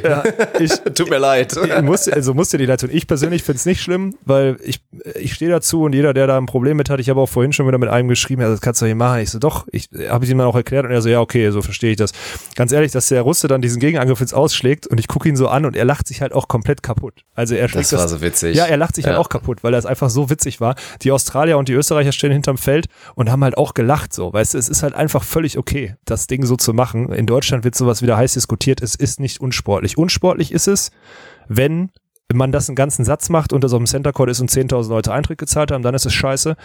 Unsportlich ist es, äh, also es gibt ein paar Situationen, wo es unsportlich ist, aber nicht bei 2010 einen Punkt äh, auf dem Sidecourt in China. Da ist es nicht unsportlich. Das ist meine Meinung dazu. Ja, also da sind wir einer Meinung. Ich denke, natürlich, weil ich das auch ganz schön inszeniert habe, dann per Video. Man sieht ja auch die Reaktion. Also die Leute freuen sich immer auch mal ein bisschen was Unterhaltsames zu sehen auf dem Court. Ja, und ist ist ja auch schön. Ich meine, wenn es sportlich nicht so gut lief, wenn du zumindest da so noch ein bisschen, bisschen Stimmung transportieren kann, dann hat man doch schon wieder was geschafft. Ja, und ist Selbst ja auch wenn nur so- einer ein bisschen gelacht hat. Die erste, dann, ich sitze halt dann auch super früh in meiner, auf meinem Stuhl. Sven kommt dazu, ist immer noch bei sich. So, ich so, Sven, keine, mach dir keine Sorgen. Das ist mein erster Satz, den ich sage, Sven, keine Sorgen, ich bin jetzt gleich sofort da. Ne? Ich bin sofort da, versprochen. So, und dann fangen wir an, eine Minute. Er so, ja, ja, weiß ich, kein Problem. So. Und dann, also in, im Team macht das auch nichts. Weil Sven ist in dem Moment bei sich, wie er irgendwie in dieses Spiel findet, er, ihn nervt es doch auch, dass er diesen ersten Satz zu Ende spielen muss. Und wir haben acht Millionen Wiederholungen mit einer Annahme-Zuspiel zusammen gehabt. Er braucht diese acht Millionen und erste nicht bei 10, 20, um dann irgendwie ein gutes Gefühl zu haben für den zweiten Satz. Es geht dann einfach um Reset. Wo haben wir die Fehler gemacht? In dem ersten Satz war es so, er ist ein bisschen zu früh angelaufen. Er hat keine Angriffrhythmisierung gehabt, hang immer unter dem Ball und hat deswegen ins Ausgeschlagen. Deswegen haben wir gesagt, okay, ich spiele jetzt wieder ein bisschen flacher zu, dass du im Worst Case am Ende in deiner Anlaufauge ein bisschen schneller werden muss. Und das hat ja auch geklappt bis 18, 15, bis dann der Kopf wieder angehen muss, wenn er dazu sagen. Das heißt, am Ende, solange man dann am Anfang des zweiten Satzes sofort da ist, ist sowas halt auch scheißegal. Deswegen ist es jetzt, also wir haben das Gate aufgemacht, ich habe es jetzt einmal geklärt, wer es nicht verstanden hat, der ist selber schuld, jetzt, ich, jetzt würde ich es wieder zumachen. Aber geiles Ja, Video, ist- Dirk, ist, muss ich, sagen. okay. Schön inszeniert. Finde ich, ich finde es sehr amüsant. Ich weiß, dass ich von Tommy einen drüber kriege, aber so ist es halt. Na, wenn, wenn du drüber lachen kannst, dann habe ich schon mal viel geschafft. Und wenn Tommy dann am Ende vielleicht auch noch ein kleines bisschen schmunzelt und die Reaktion darauf sieht, dann ist es letztendlich, glaube ich, auch in Ordnung. Naja, ich glaube, weiß nicht, habe ich ein Gate vergessen? Also erstmal noch, glaube ich, dass dir dieser zugepritschte Ball übrigens nicht abgepfiffen wurde, ist nun mal wieder nur ein Zeichen dafür, dass die Ja. Linie auf der World Tour aktuell keine. eine absolute Katastrophe ist. Weil, also der war mal maximal faul. Ja. War ja auch klar, ich meine, du hast den bocklos rübergepritscht, hättest dir ein bisschen mehr Mühe gegeben, wäre wahrscheinlich sauber gewesen. Aber das war auf jeden Fall auch die nächste Katastrophe. Aber solange ich kein Gate vergessen habe, korrigiere mich, wenn es anders ist, würde mal lieber zu der Erfolgsstory rübergehen. Und mit Sicherheit, du durftest ja auch zuschauen. Ich weiß nicht, ob du mitgefiebert hast oder jedes Mal im Court standest, aber müssen wir ja nochmal kurz ein bisschen erwähnen. Und an der Stelle natürlich auch nochmal Glückwunsch. Wie gesagt, die erste gemeinsame Goldmedaille auf der World Tour von Julia Sude und Carla Borger. Und klar, es war nur in Anführungsstrichen ein Drei-Sterne-Turnier, weil die beiden ja schon eine illustre Karriere jeweils dahingelegt haben. Aber trotzdem, nichtsdestotrotz, starke Leistung. Gegen viele gute Gegner hatten wir alles aufgezählt. Die ganzen Ami-Teams gab jetzt nicht unbedingt direkten Duelle, weil sie sich sehr unbeliebt in China gemacht haben. Also haben Ja. einfach mal in der K.O.-Runde dreimal hintereinander Team China rausgehauen, bevor es dann im Finale gegen ja, die, die weibliche Goat geht, gegen die Greatest of All Time, gegen Carrie Walsh mit Brooke Sweat, die sie dann auch deutlich geschlagen haben. Also ja, ich glaube, die gehen mit einem sehr positiven Fazit raus und ich hoffe, du kannst es jetzt irgendwie mal ein paar Insights geben und ein bisschen dran teilhaben, wie vielleicht das oder was, was sie im Nachhinein noch erzählt haben oder was sie da ein bisschen euch mitgeben konnten da vielleicht, was ihr mitbekommen habt von dem Turnier. Na, erstmal, glaube ich, waren es sogar vier Siege gegen China, ne? Also ich meine, die haben ja, die haben ja Vier ihre, tatsächlich? Ja, ich glaub, die haben ihre Gruppe ähm, gegen, gegen die Französin im Gruppenfinale nicht gewonnen und waren dann halt in der ersten K.O.-Runde, also um Platz 9 China, um Platz 5 China, ums Halbfinale China und im Halbfinale China. Also vier Chinesen am Stück geschlagen. Äh, sagt aber auch was über den Baum aus. Also natürlich waren auch diese Top-Chinesen dabei, keine Frage. Aber es war halt kein Ami dabei, es waren auch nicht die Australierinnen dabei. Also es war schon ein vermeintlich glückliches Los, muss man, muss man deutlich sagen. Äh, am Ende bin ich jetzt erstmal froh, dass sie wohl, also so viel wie ich mitgekriegt habe, sind sie wieder in Deutschland. Das heißt, sie haben die Ausreise noch gewährt gekriegt, anstatt da irgendwie, ich weiß nicht, ob sie nochmal einreisen dürfen. Das ist halt die nächste Frage. Vielleicht steht dann im Pass, äh, haben letzte Mal viermal in Folge Sport, chinesische Sportler geschlagen, deswegen raus damit. Ermordet wird dann wahrscheinlich drinstehen. Ja, ermordet, genau. Ja, ja. Boah, da sind wir wieder bei China, ne? Ey, da haben wir auch, ich könnte da noch so viele, so viele Stories zu erzählen. Aber erstmal Borgasude. Ähm, du hast übrigens ein Gate noch vergessen, das möchte ich gleich auch nochmal ansprechen. Aber Oh, erstmal, erstmal Borgasude. Äh, ja, am Ende, ich hab, muss ich zugeben, ich habe das Finale nicht geguckt. Ich hab's, äh, ich musste dann, ich, wir haben trainiert und dann mit dem Shuttle zurück, weil da noch irgendwie eine Stunde Leerlauf war. Äh, Tommy hat's mir erzählt, ja, haben halt auch, haben wir auch eine ganz lange Zeit dann über Carry gespielt, damit die nicht so viel Zugriff im Block kriegt. Es war ein bisschen windiger, haben das im Finale dann echt gut gemacht. Also sind halt einfach, das merkt man auch, auch wenn man immer noch, also Tommy und ich wissen auch, an welchen Stellschrauben man gegen Borgasude äh, noch, also wo man echt schnell noch PS rausholen könnte. Da haben wir uns auch schon ewig drüber unterhalten. Das möchte ich jetzt hier natürlich nicht erzählen, weil dann auch vielleicht jemand weiß, wo die Schwachstellen sind. Ähm, aber das sind halt einfach zwei fertige Volleyballerinnen. So. Also fertig im Sinne von fertig ausgebildet und die haben halt beide ein Mindset und haben auch beide immer eine Idee und immer Kapazitäten, um auch mal eine Idee zu entwickeln oder alleine durchzuziehen. Und deswegen gewinnen die dieses Turnier. Also das ist, das ist beeindruckend und die treffen sich da. Also man merkt auch, dass sie wirklich zusammenarbeiten. Das ist eine, das ist eine Struktur, die, die sehr professionell ist. Du hast es ja selber auch in Timmendorf erlebt. So klar, die verstehen sich seit Jahren gut, aber ich glaube, sie haben sich noch nie weniger, also weniger verstanden stimmt nicht, aber sie haben sich, ich glaube, selten so weit distanziert voneinander, um einfach zusammenarbeiten zu können. Und das ist ein erwachsenes Team, äh, eine erwachsene Leistung. Carla hatte auch von der Persönlichkeit her einen riesen Schritt gemacht, weg von diesem äh, Britta Büte, Komfortzonen, Abklatschen und Haiti-Tai hin zu fokussiertem Volleyball. Das finde ich echt beeindruckend, das ist eine geile Entwicklung. Und äh, das stimmt mich positiv auch für die nächsten Monate, weil die beiden auch einfach Lust auf Beachvolleyball haben. Deswegen spielen sie auch beide Turniere hier. Und mit so einem Sieg hat sich das natürlich auch mega gelohnt. Also ein 300er-Ergebnis, das haben wir ja letzte Episode schon angesprochen, ist halt auch ein Riesending. Ne? Das kann man so sagen. Und wenn das nächste dann auch noch eine Positiv-Story sein sollte, dann sieht das auch schon wieder verdächtig gut aus in Richtung Olympia-Quali. Also du hattest ihnen ja eh, glaube ich, ich weiß gar nicht mehr, wie viel Prozent es waren gegeben, aber ja, muss man schon sagen. Also allgemein Professionalität. Ich war ja tatsächlich schon auch irgendwann mal in dem Camp. Man kriegt es ja ein bisschen mit. Wir hauen da jetzt natürlich keine Einzelheiten raus, aber dass das Team und auch das Team drumherum das fast meiner Meinung nach schon ein bisschen zu ernst tatsächlich angeht und da wirklich versucht wird, da alles 100% richtig zu machen und ich immer im Zweifel denke, Mensch, den beiden wird es vielleicht auch mal gut tun, alle fünf gerade sein zu lassen und nicht irgendwie den fest durchgetakteten Plan und in Minute 12:37 des Tages muss ich irgendwie das und das machen. Aber gut, der Erfolg gibt ihnen recht, auf jeden Fall eine schöne Geschichte und ja, darauf lässt sich aufbauen, würde ich sagen. Ja, also da sind echt ein paar Sachen dabei, da haben wir uns auch mit Carla darüber lustig gemacht jetzt diese Woche. Ich meine, Carla, Tommy und ich, wir kennen uns halt auch schon seit Jahren. Ne? Vor zehn Jahren haben wir zusammen am Stützpunkt in Stuttgart trainiert und sowas alles unter Jörg Amann. Also man kennt sich halt auch schon lange. Und als dann, sie hat irgendwie von alleine nochmal erzählt, dass sie irgendwie die zwei Wochen bei der WM nicht einmal das Handy in der Hand hatte, weil dieser, dieser Stress mit den ganzen Nachrichten, die man da kriegt oder so viel zu groß sind. Da dachte ich auch so, ey, der Stress, sich nicht über WhatsApp organisieren zu können im Team bei einer WM, wo du nicht mal einen jeden findest, ist doch viel größer als am Tag vielleicht mal 20 WhatsApp-Nachrichten nicht zu öffnen und einfach zu sagen, komm scheiß drauf, ich schreibe den wichtigen irgendwann mal nach der WM oder so. Also, also kein Mensch kann sich so lange fokussieren. Wenn du mir wirklich sagen ja. willst, du willst dich über mehrere Tage, willst dich über eine Woche abschotten, damit du hundertprozentigen Fokus maintainen kannst, da wirst du wahnsinnig. Das geht eher in die Hose. Und klar, man kann jetzt im Nachhinein durchanalysieren, inwiefern war das richtig bei der Heim-WM, das vielleicht so ernsthaft anzugehen, aber gut, das ist jetzt alles Spekulatius, wollen wir nicht drüber reden. Aber ich, ich weiß es nicht. Dann reden wir eher wieder vielleicht dann über Philosophien von Brasilianern, von Amis, die das da mit Sicherheit alles ein bisschen anders angehen. Aber gut, man muss immer schauen, wie die Charaktere sind, wie man mit denen arbeiten kann. Und wenn es so weiter funktioniert, dann ja, haben sie viel richtig gemacht. Und dann wollen wir kurz nochmal rüberschauen. Ach, ein Gate haben wir noch. Ja, dann machen wir noch ein Gate, bevor wir einmal kurz mal auf Mexiko gucken. Da ja. habe ich auch noch mal ein, zwei Fragen. Ich habe echt einen Shitstorm gekriegt, weil ich habe aus einem, in einem Post äh, erstmal auch, also diese Abhängigkeit von sozialen Kanälen und von Internet und sonstigem, ne? Also ich weiß ja nicht, wie, also du bist ja, du bist ja noch weiter da oder noch tiefer drin, aber für mich war jetzt China aufgrund dieser VPN-Verbindung und dieses schlechten Hotel-Internets und so weiter und so fort, war einfach eine unfassbare Katastrophe. Also irgendwann hat sich mein web.de Postfach irgendwie abgemeldet, also mein Hauptpostfach, weil un, un irgendwie, weil, weil sie das Gefühl hatten, dass da irgendwelche komischen Zugriffe drauf kommen oder sonstiges. Ich war einfach abgeschottet von der Außenwelt so, ne? Ich habe äh, also wirklich, das ist also das ist ja unfassbar, wie abhängig man von, also wir haben uns natürlich jetzt auch abhängig gemacht von solchen Medien, aber das ist ja unfassbar, auf welchem Niveau das mittlerweile passiert. Also es ist ja geisteskrank. Man kriegt ja auch nichts mehr mit. Mir ist dann aufgefallen, dass ich alle Infos über Instagram oder sonstiges kriege. Ich habe dann irgendwann mal, also ich habe dann irgendwann angefangen, mal so ein paar Sachen zu googeln. So, ich meine, es waren Wahlen dann irgendwie in Thüringen, glaube ich, oder so. Über das Ergebnis wollen wir bitte nicht reden, das ist eine Katastrophe. Aber äh, das sind so Sachen, die man sonst irgendwie über Instagram zumindest so mitkriegt, über die sozialen Kanäle und sich dann mal einlesen kann oder auf einen Link klickt. Aber wenn man das nicht hat oder macht, weil das Internet dafür nicht ist oder weil die Seiten gesperrt sind, dann ist das Leben ja also komplett anders. Also ich habe ja ein komplett anderes Leben jetzt wahrgenommen. Das ist schon geisteskrank, wie abhängig wir zumindest von diesen Medien sind. Deswegen ist für mich auch so fremd zwei Wochen bei so einer WM. Entschuldigung, was ist denn da? Also könnte ich nicht. Ich sterbe dann. Also wirklich heftig, finde ich. Ja, ich könnte es auch nicht. Also es tut immer ein bisschen weh, das so zuzugeben, aber da würde schon unglaublich viel Lebensqualität irgendwie flöten gehen. Man hat sich so dran gewöhnt. Es ist nicht nur schön und man sollte immer mal schauen, sich da bewusst mal zu entschleunigen wieder, vielleicht mal für ein Wochenende oder auch nur vielleicht mal für einen Tag, wo du dann das Handy einfach mal, mache ich ja auch ganz gern, bis dann kriege ich immer Ärger. Wenn ja, ich mal einmal einen Tag lang das Handy nicht anfasse, dann kommt direkt wieder hier sieben Nachrichten von Alex Walkenhorst und zwei Anrufe und fragt, ob ich noch lebe oder wieder irgendwo auf Messe bin. Ja, also von daher ja, wird das nicht zugelassen. Bei dir muss man aber auch, gibt's genug, oft, oft genug Situationen, wo man wirklich wissen, also wo man zu Recht fragt, ob du noch lebst. So, ganz einfach. Deswegen ist es schon, ist es, also ist die Frage schon gerechtfertigt. Und äh, du musst auch mal an, du bist jetzt selbstständig und du willst damit dein Geld verdienen, da machst du kein Hehl draus. Da musst du auch mal, also selbst und ständig, daraus setzt sich dieses Wort zusammen und da muss man auch mal ableisten ja. erstmal. Ja?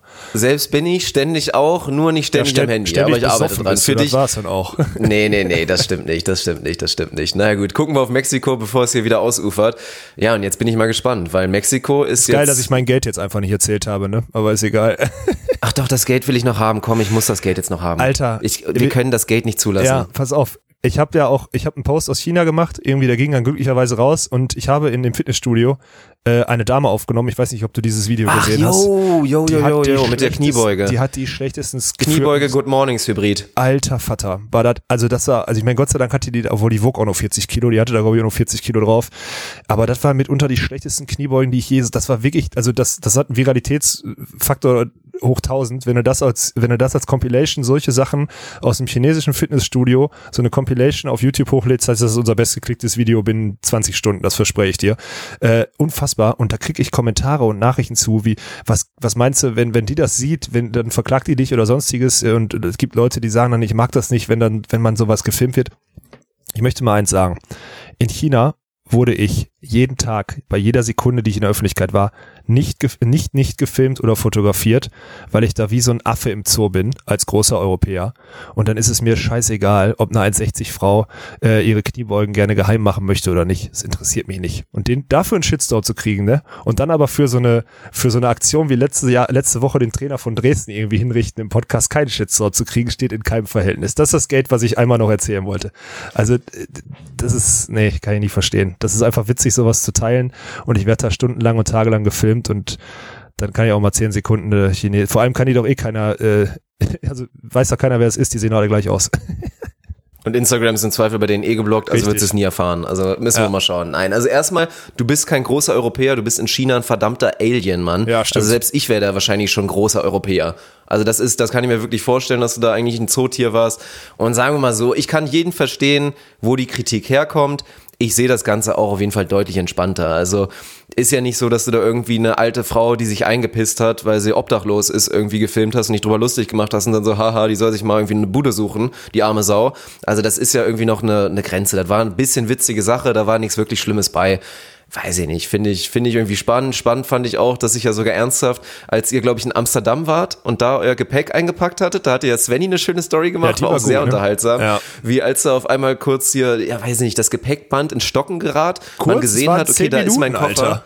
Zehn, ja, das wusste ich natürlich. Ja. Ich habe es nur gesehen, also ich habe es mir so vorgestellt, es ging halt nicht weiter, zehn Minuten dann scheinbar. Und dann hast du halt irgendwann gesagt, komm, scheiß drauf, ich bin hier halt wirklich seit 20 Stunden unterwegs, ich will jetzt meinen scheiß Koffer haben. Bist du einmal hochgestiegen, hast sogar noch Weihnachtsmann gespielt und den ganzen Leuten den, ihren Koffer gegeben. Ja. Und dann wurdest du, glaube ich, auch ernsthaft von einer Frau wieder angemault, ob du nicht irgendwie, also ob du jetzt wirklich das machen müsstest, von wegen können sie nicht einmal warten oder was. Also das fand ich auch schon wieder geil.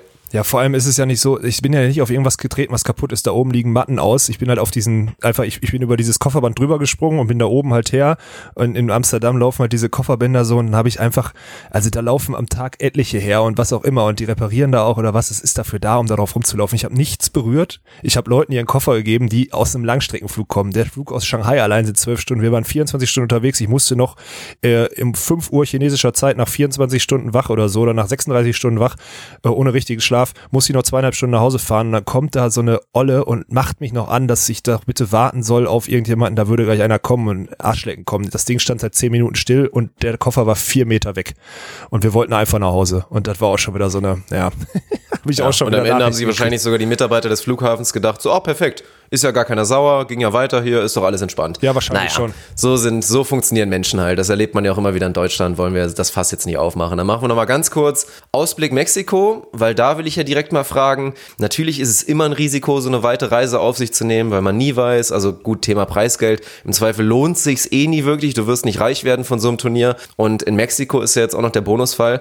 Ihr fahrt dahin und werdet nicht direkt im Main Draw gesiedet sein und irgendwie die Sicherheit haben, okay, wir machen mindestens schon mal zwei Spiele es steht tatsächlich erstmal eine Quali an und auch wirklich gut besetzt. Man muss ja wirklich auf beiden Seiten sagen, gerade bei den Frauen wirklich top besetzt, würde ich fast sagen. Bei den Männern ebenfalls sehr stark. Also man liest da auch in der Quali schon Namen wie, wie Pedro Solberg und, und Oscar oder Van Walle, die beiden Belgier. Da sind gute Teams auf jeden Fall auch schon in der Quali mit am Start und ihr halt auch. Aber wie macht man dann, also hat man da Angst vor oder gibt es dann wirklich dieses, meine Fresse, wenn wir jetzt da in Mexiko aus der Quali rausfliegen und dann hängen wir da wieder, letztendlich waren wir da zehn Tage und haben da nichts mit gemacht, dass man da wirklich da einfach, ja, mit großem Frust wieder nach Hause fährt? Ja gut, ich meine, wenn du eine Quali nicht schaffst, hast du Frust, ist klar. Ich weiß gar nicht, wo wir da jetzt gesetzt sind. Ich hatte gehofft, dass wir eigentlich unsere Entry Points jetzt in China noch ein bisschen verbessern und dann so an, zumindest unter den ersten acht gesetzt sind in der Quali. Das wäre ganz gut, weil man dann Das seid ihr, glaube ich, gerade. Also, soweit ich das sehe, seid ihr auf sieben gesetzt. Ja, also, aber das sind ja noch die Zulassungspunkte. Die Entry Points, die wir jetzt haben, also die anderen, es kann ja schon sein, dass es letzte Woche noch Teams überholt haben. Ich habe mir das noch nicht genau angeguckt. Äh, Fakt ist, dass unsere Situation so ist, dass man die Quali schaffen kann, aber nicht muss. Am Ende, ganz ehrlich, wenn das, wenn das Mindset gerade so ist, dass wir Druck verspüren bei Gegnern, die wir wir eigentlich schlagen müssen. Dann wäre es vielleicht sogar gut. Damit gegen, schwer. Ja, ja, oder es ist gut, gegen vermeintlich bessere zu spielen, wenn man dann einfach befreit aufspielen kann, so frei nach dem Motto, naja, die müssen gewinnen und wir, also die haben was zu verlieren und wir haben nur was zu gewinnen. Wenn das das Mindset ist, was wir gerade brauchen, um gut zu spielen, ja, dann bin ich froh, dass wir nächstes, nächste Woche vier Sterne Turnier spielen und nicht zwei Sterne Turnier, wo wir das Gefühl haben, wir müssen irgendwie was reißen. Also klingt jetzt, klingt jetzt ein bisschen hart oder ein bisschen vernichtend, aber also ist halt jetzt, also letzte Woche hat gezeigt, dass es nach wie vor eine ganz schöne Wundertüte ist, das Team Walkenhorst Winter in jeglicher Hinsicht und äh, ja, ich, äh, was soll man machen? Wir gehen jetzt, wir machen eine Woche weiter und sind dann wieder in einer Umgebung, wo auch andere gute Teams in der Quali ausscheiden werden. Wir haben wieder den Flug auf Montag, Rückflug äh, gebucht. Also wir werden auch drei, vier Tage noch vor Ort sein, um dann zur Not mit guten Teams, das heißt zur Not. Du, es scheiden ja immer gute Teams aus und dann können wir halt mit internationalen Top-Teams weiter trainieren. Deswegen ist es schon gut, vor Ort zu sein und in der Saison, also in, am Ende der Saison kann man sich so eine Zeit halt dann auch mal nehmen ähm, um länger beim Turnierort zu bleiben, während man ja in der Saison selber wirklich schnell zurück, um dann wieder zum nächsten Turnier zu fahren macht. Und deswegen ist eigentlich, am Ende steht auch Mexiko auf meiner Bucketlist. Ich glaube, ich würde nicht direkt zum Urlaub dahin fahren, auch wenn man ja immer von Cancun oder so hört. Aber so nehme ich diese Küste da halt mal mit und nehme mal dieses Land wahr. Und wenn ich merke, dass es cool ist, dann weiß ich zumindest fürs nächste Mal, dass ich da meinen Urlaub hinfahren muss. Also das ist so das Ding, was ich noch als Bonus sehe, wenn es jetzt um Mexiko geht. Das sieht man in China ja nicht. In China weiß man vorher, dass es scheiße wird.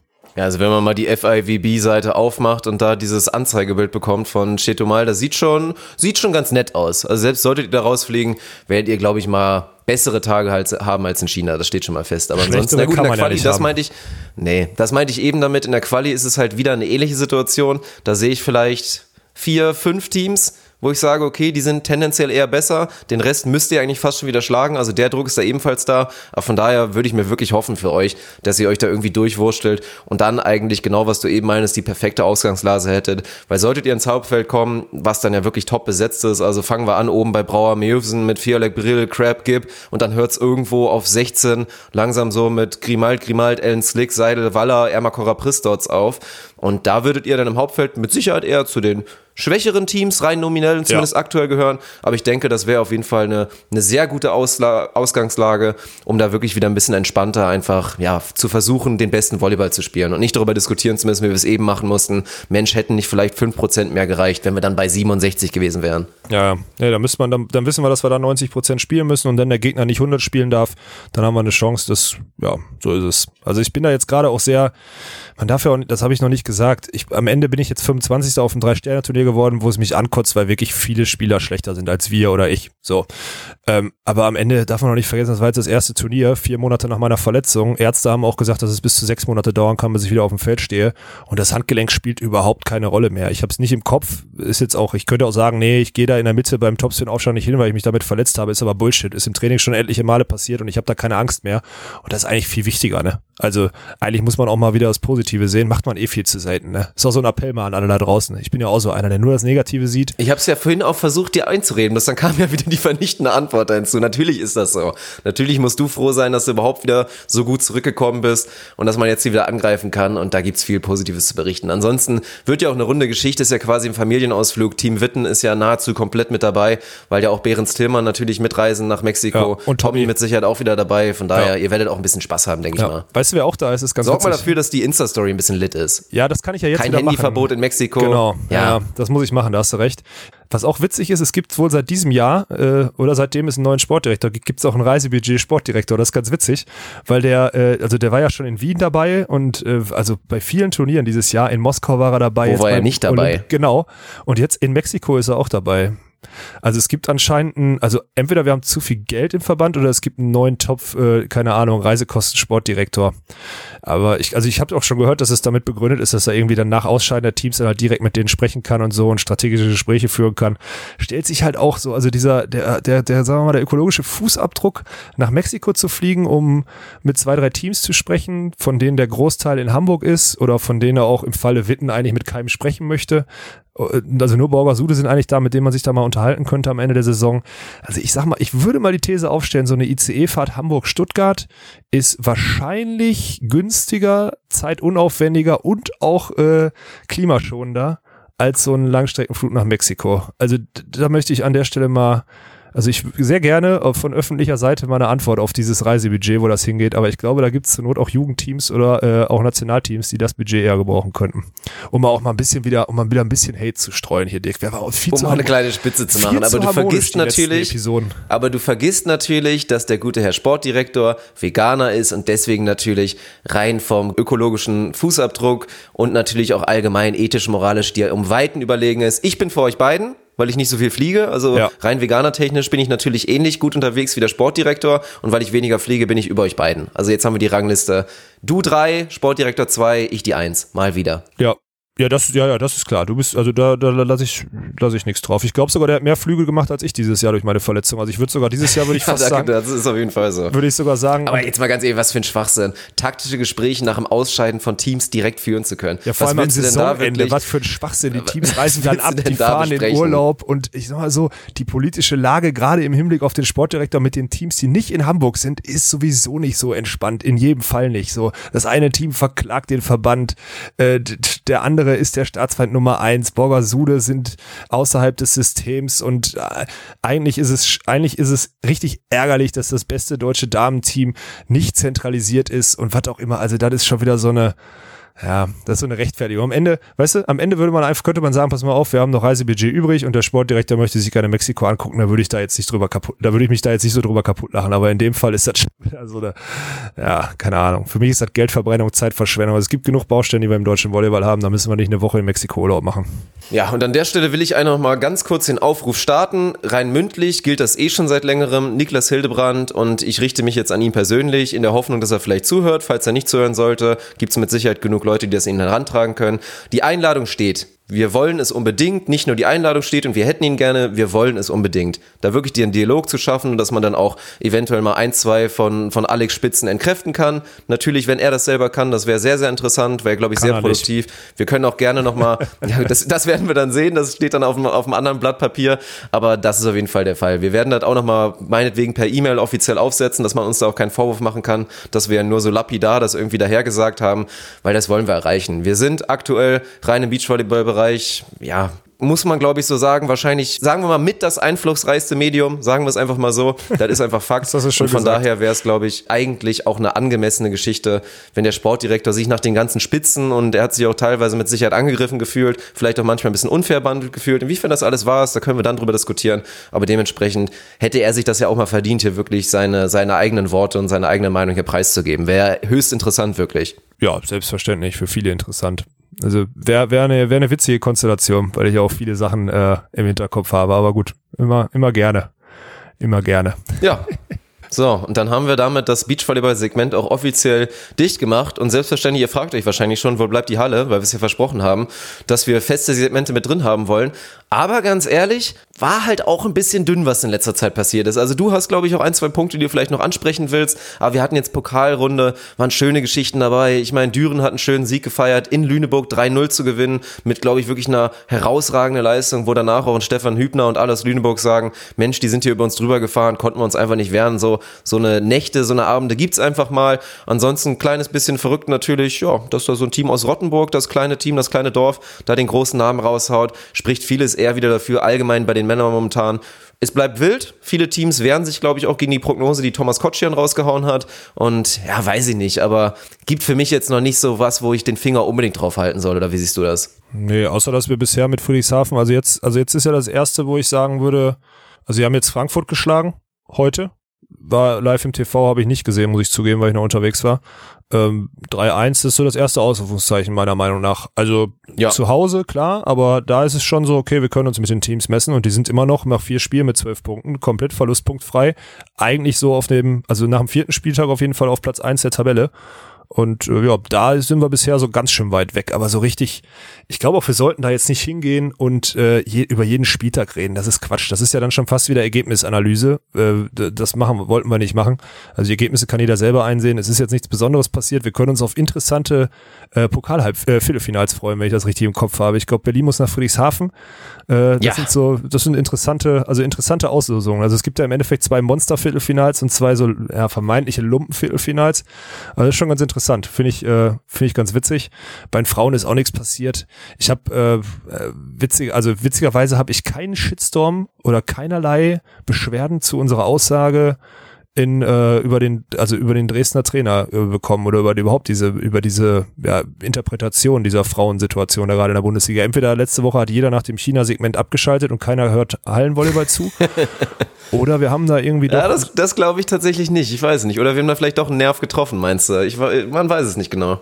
Ja, also ich habe auf jeden Fall jetzt, ich hatte von von Lenka Dürr habe ich noch kurz die Info gekriegt. Das ist auch ganz geil. Ich habe die über den Podcast, also ich habe die gefragt für den Podcast. Dann hat sie gesagt, habt ihr den jetzt schon aufgenommen? Und ich dachte so, okay, krass, die müsste doch wissen, wie der heißt und wofür ich sie gefragt habe. Die hat mir einfach Rede und Antwort gestanden, obwohl sie gar nicht wusste, welches Medium. Jetzt habe ich ihr mal den Link geschickt. Jetzt hat sie mal reingehört und meinte, ey, cool, was ihr da macht. auch ganz geil ist von auch ihr. geil. Ja, das ist auch, also Ja. eigentlich ein bisschen wild, aber eigentlich ganz cool. Ich hoffe, sie hört jetzt, also ist auch ein Test. Wenn sie, lieben Gruß jetzt an Lenker, vielen Dank für deine Infos. Wenn du jetzt auch die Episode nochmal hörst, dann bist du auch addicted, official. Das ist gut. Das Ja, gefällt mir. dann schick Alex mal so ein Affen-Emoji, den irgendwie mit beiden Händen irgendwie vor den Augen oder so, ja, dann wissen wir alle Bescheid. Wie alle Nein. immer. Ja, das passt schon. Ja. Also ich glaube, genug Leute gibt's mit Sicherheit, die den Hallen-Content auch gerne aufsaugen, die da Spaß dran haben. Die Durchdringung wirklich zu den Spielern und auch zu den höheren Positionen, die passiert, glaube ich, gerade ein bisschen aktiv, weil ich es immer mehr mitbekomme, immer mehr erzählt bekomme, ach, der hat auch schon mal reingehört und auch hier, der hat vielleicht auch ein kleines bisschen Spaß dran. Das ist auf jeden Fall nett zu sehen. Also klar, auch da Kontrameinungen gegen irgendwie Thesen, die wir da rausgehauen Ja, haben, nehmen wir gerne auf. Wir sind da ja auch komplett ehrlich und offen. Es gibt mit Sicherheit einige Leute, die da wesentlich mehr drin sind im Hallenvolleyball, die da seit Jahren größere Experten sind und die da vielleicht auch tiefere Insights haben als wir. Wir haben uns jetzt natürlich zur Aufgabe gemacht, weil wir uns auch als unsere Aufgabe sehen und auch Spaß dran haben, euch die Halle einfach näher zu bringen, weil es sich lohnt, weil es ein geiles Produkt ist. Von daher machen wir das jetzt weiter und ja. Und dann wird, glaube ich, immer der beste Content bleiben. So wie wir es jetzt mit Thomas schon gemacht haben, kann man ja positiv erzählen oder so wie wir jetzt auch bald in Aachen sein werden, im, am 7.12., wie gesagt, da wahrscheinlich dann auch noch in irgendeiner Form Podcast aufnehmen. Mal schauen, ob wir uns vielleicht auch noch da irgendwie noch eine Spielerin greifen oder irgendwie sowas. Vielleicht ist er auch wer interessiert. Spielerin Und dann greifen, wurden, das schon wieder ja, Dirk Spielerin Funk greifen, Official. schön formuliert Ja, wieder. ja. Dirk Funk Official greift sich eine Spielerin, naja. Man kann im Zweifel Und, ja immer ähm, irgendwo mal eine heiraten. So sieht's aus. Nee, dann haben wir jetzt 2019. ja auch schon, da können wir noch nicht versprechen, ob das wirklich so stattfindet, aber sehr schön zu sehen, wurden wir jetzt auch schon von dem einen oder anderen Club tatsächlich angeschrieben mit so konkreten Angeboten wie, ey, wir sind dann und dann da, habt ihr oder könnt ihr euch vorstellen, dann mit Person X einen Podcast aufzunehmen? Und das ist natürlich die allerbeste Entwicklung, wenn sowas geil, dann ja. zu uns kommt und wir noch nicht mal mehr arbeiten müssen und da irgendwie groß betteln müssen, dass irgendwer kommt und uns natürlich auch, ich meine, es ist halt beidseitige Hilfe und wer das realisiert, das ist einfach geil. Wir können so ein bisschen natürlich auch den Verein noch mal ein bisschen präsentieren, da Insights liefern. Allgemein ist es nur produktiv und wir und unsere Hörer haben auch noch was davon, weil wir einfach dann absolute Experten vor die Flinte bekommen und die da wirklich geile Insights raushauen können, weil näher dran kann es halt nicht sein. Ja, ist auch so. Also das ist wirklich, das ist eine gute Sache. Ich glaube jetzt, also jetzt effektiv war das, glaube ich, äh, der geilste Club der Welt, Hersching. Die spielen jetzt bald in Düren, ne? Die haben das so von, von sich aus angesprochen. Und Ernie war ja auch am Sonntag, das war auch ganz cool, bei, bei Herten, äh, in, also in der dritten, nee, Regionalliga ist es, glaube ich, ne? Vierte Liga ist es dann, effektiv. Und haben, äh, Oh, das weiß ich gar nicht, ehrlich gesagt. Ist ja. das. Ja. Und haben einfach echt, also ja, die, die bauen da immer, also das ist ja ein mega geiles Projekt. Wer da mal, also irgendwie TuS Herten muss mal da, muss man echt mal draufklicken, äh, auch mal auf Instagram. Das ist halt so ein ganz verrückter Verein, der Ferdi Stebner, ein ehemaliger Mitspieler von uns, der hat das damals aufgebaut. Ähm, und das ist einfach, die haben da in der, in der Regionalliga, haben die da hunderte Zuschauer, die fahren mit zu den Auswärtsspielen, die haben dann drei Kameras streamen. Ein ehemaliger Bundesligaspieler, der Ferdi Stebner, der halt jetzt mittlerweile kein Trainer mehr ist, der moderiert das und Ernie war halt am Sonntag, weil äh, die haben gegen die Mannschaft von Ernies Vater gespielt, gegen Micha Wernetz, äh, waren die da, war der Ernie da als Co-Kommentator zum, zum, also zum Topspiel der Regionalliga. Und das war, also, so wie ich das jetzt mitbekommen habe, fand ich das komplett geil. Und ich finde es auch geil, dass wir so in diese Sphären, also jetzt nicht nur, klar reden wir nicht über die Regionalliga jetzt gerade, aber ich finde halt, dass solche Projekte da, äh, also so eine Arbeit, deswegen will ich das auch gerade mal so betonen, die machen da wirklich geile Arbeit. Für die Region da, das wird auf Regional-TV dann übertragen mit einem Stream, mit Moderatoren, mit einem Drei-Kameras-Stream und was auch immer. Und was halt da total geil ist, da wollte ich mit dir drüber reden, die stehen halt dann in der Halbzeit, in der, in der Auszeit einfach auf und halten halt das Mikro mal in die, in die, in die, das Gespräch mit dem Trainer rein oder fragen nach einem Satz mal beim Seitenwechsel, so wie siehst du das und was auch immer. Also halt alles so eine ganz lockere Atmosphäre. Das finde ich richtig cool, wenn man das mal so mit dem, ja, ich sag mal, auf Sport 1 wird immer noch der Unterschied zwischen Abwehr und Annahme nicht erkannt bei den Moderatoren und so. Also finde ich viel, viel sympathischer als manch andere äh, professionelle Produktion. So möchte ich es mal formulieren. Ja.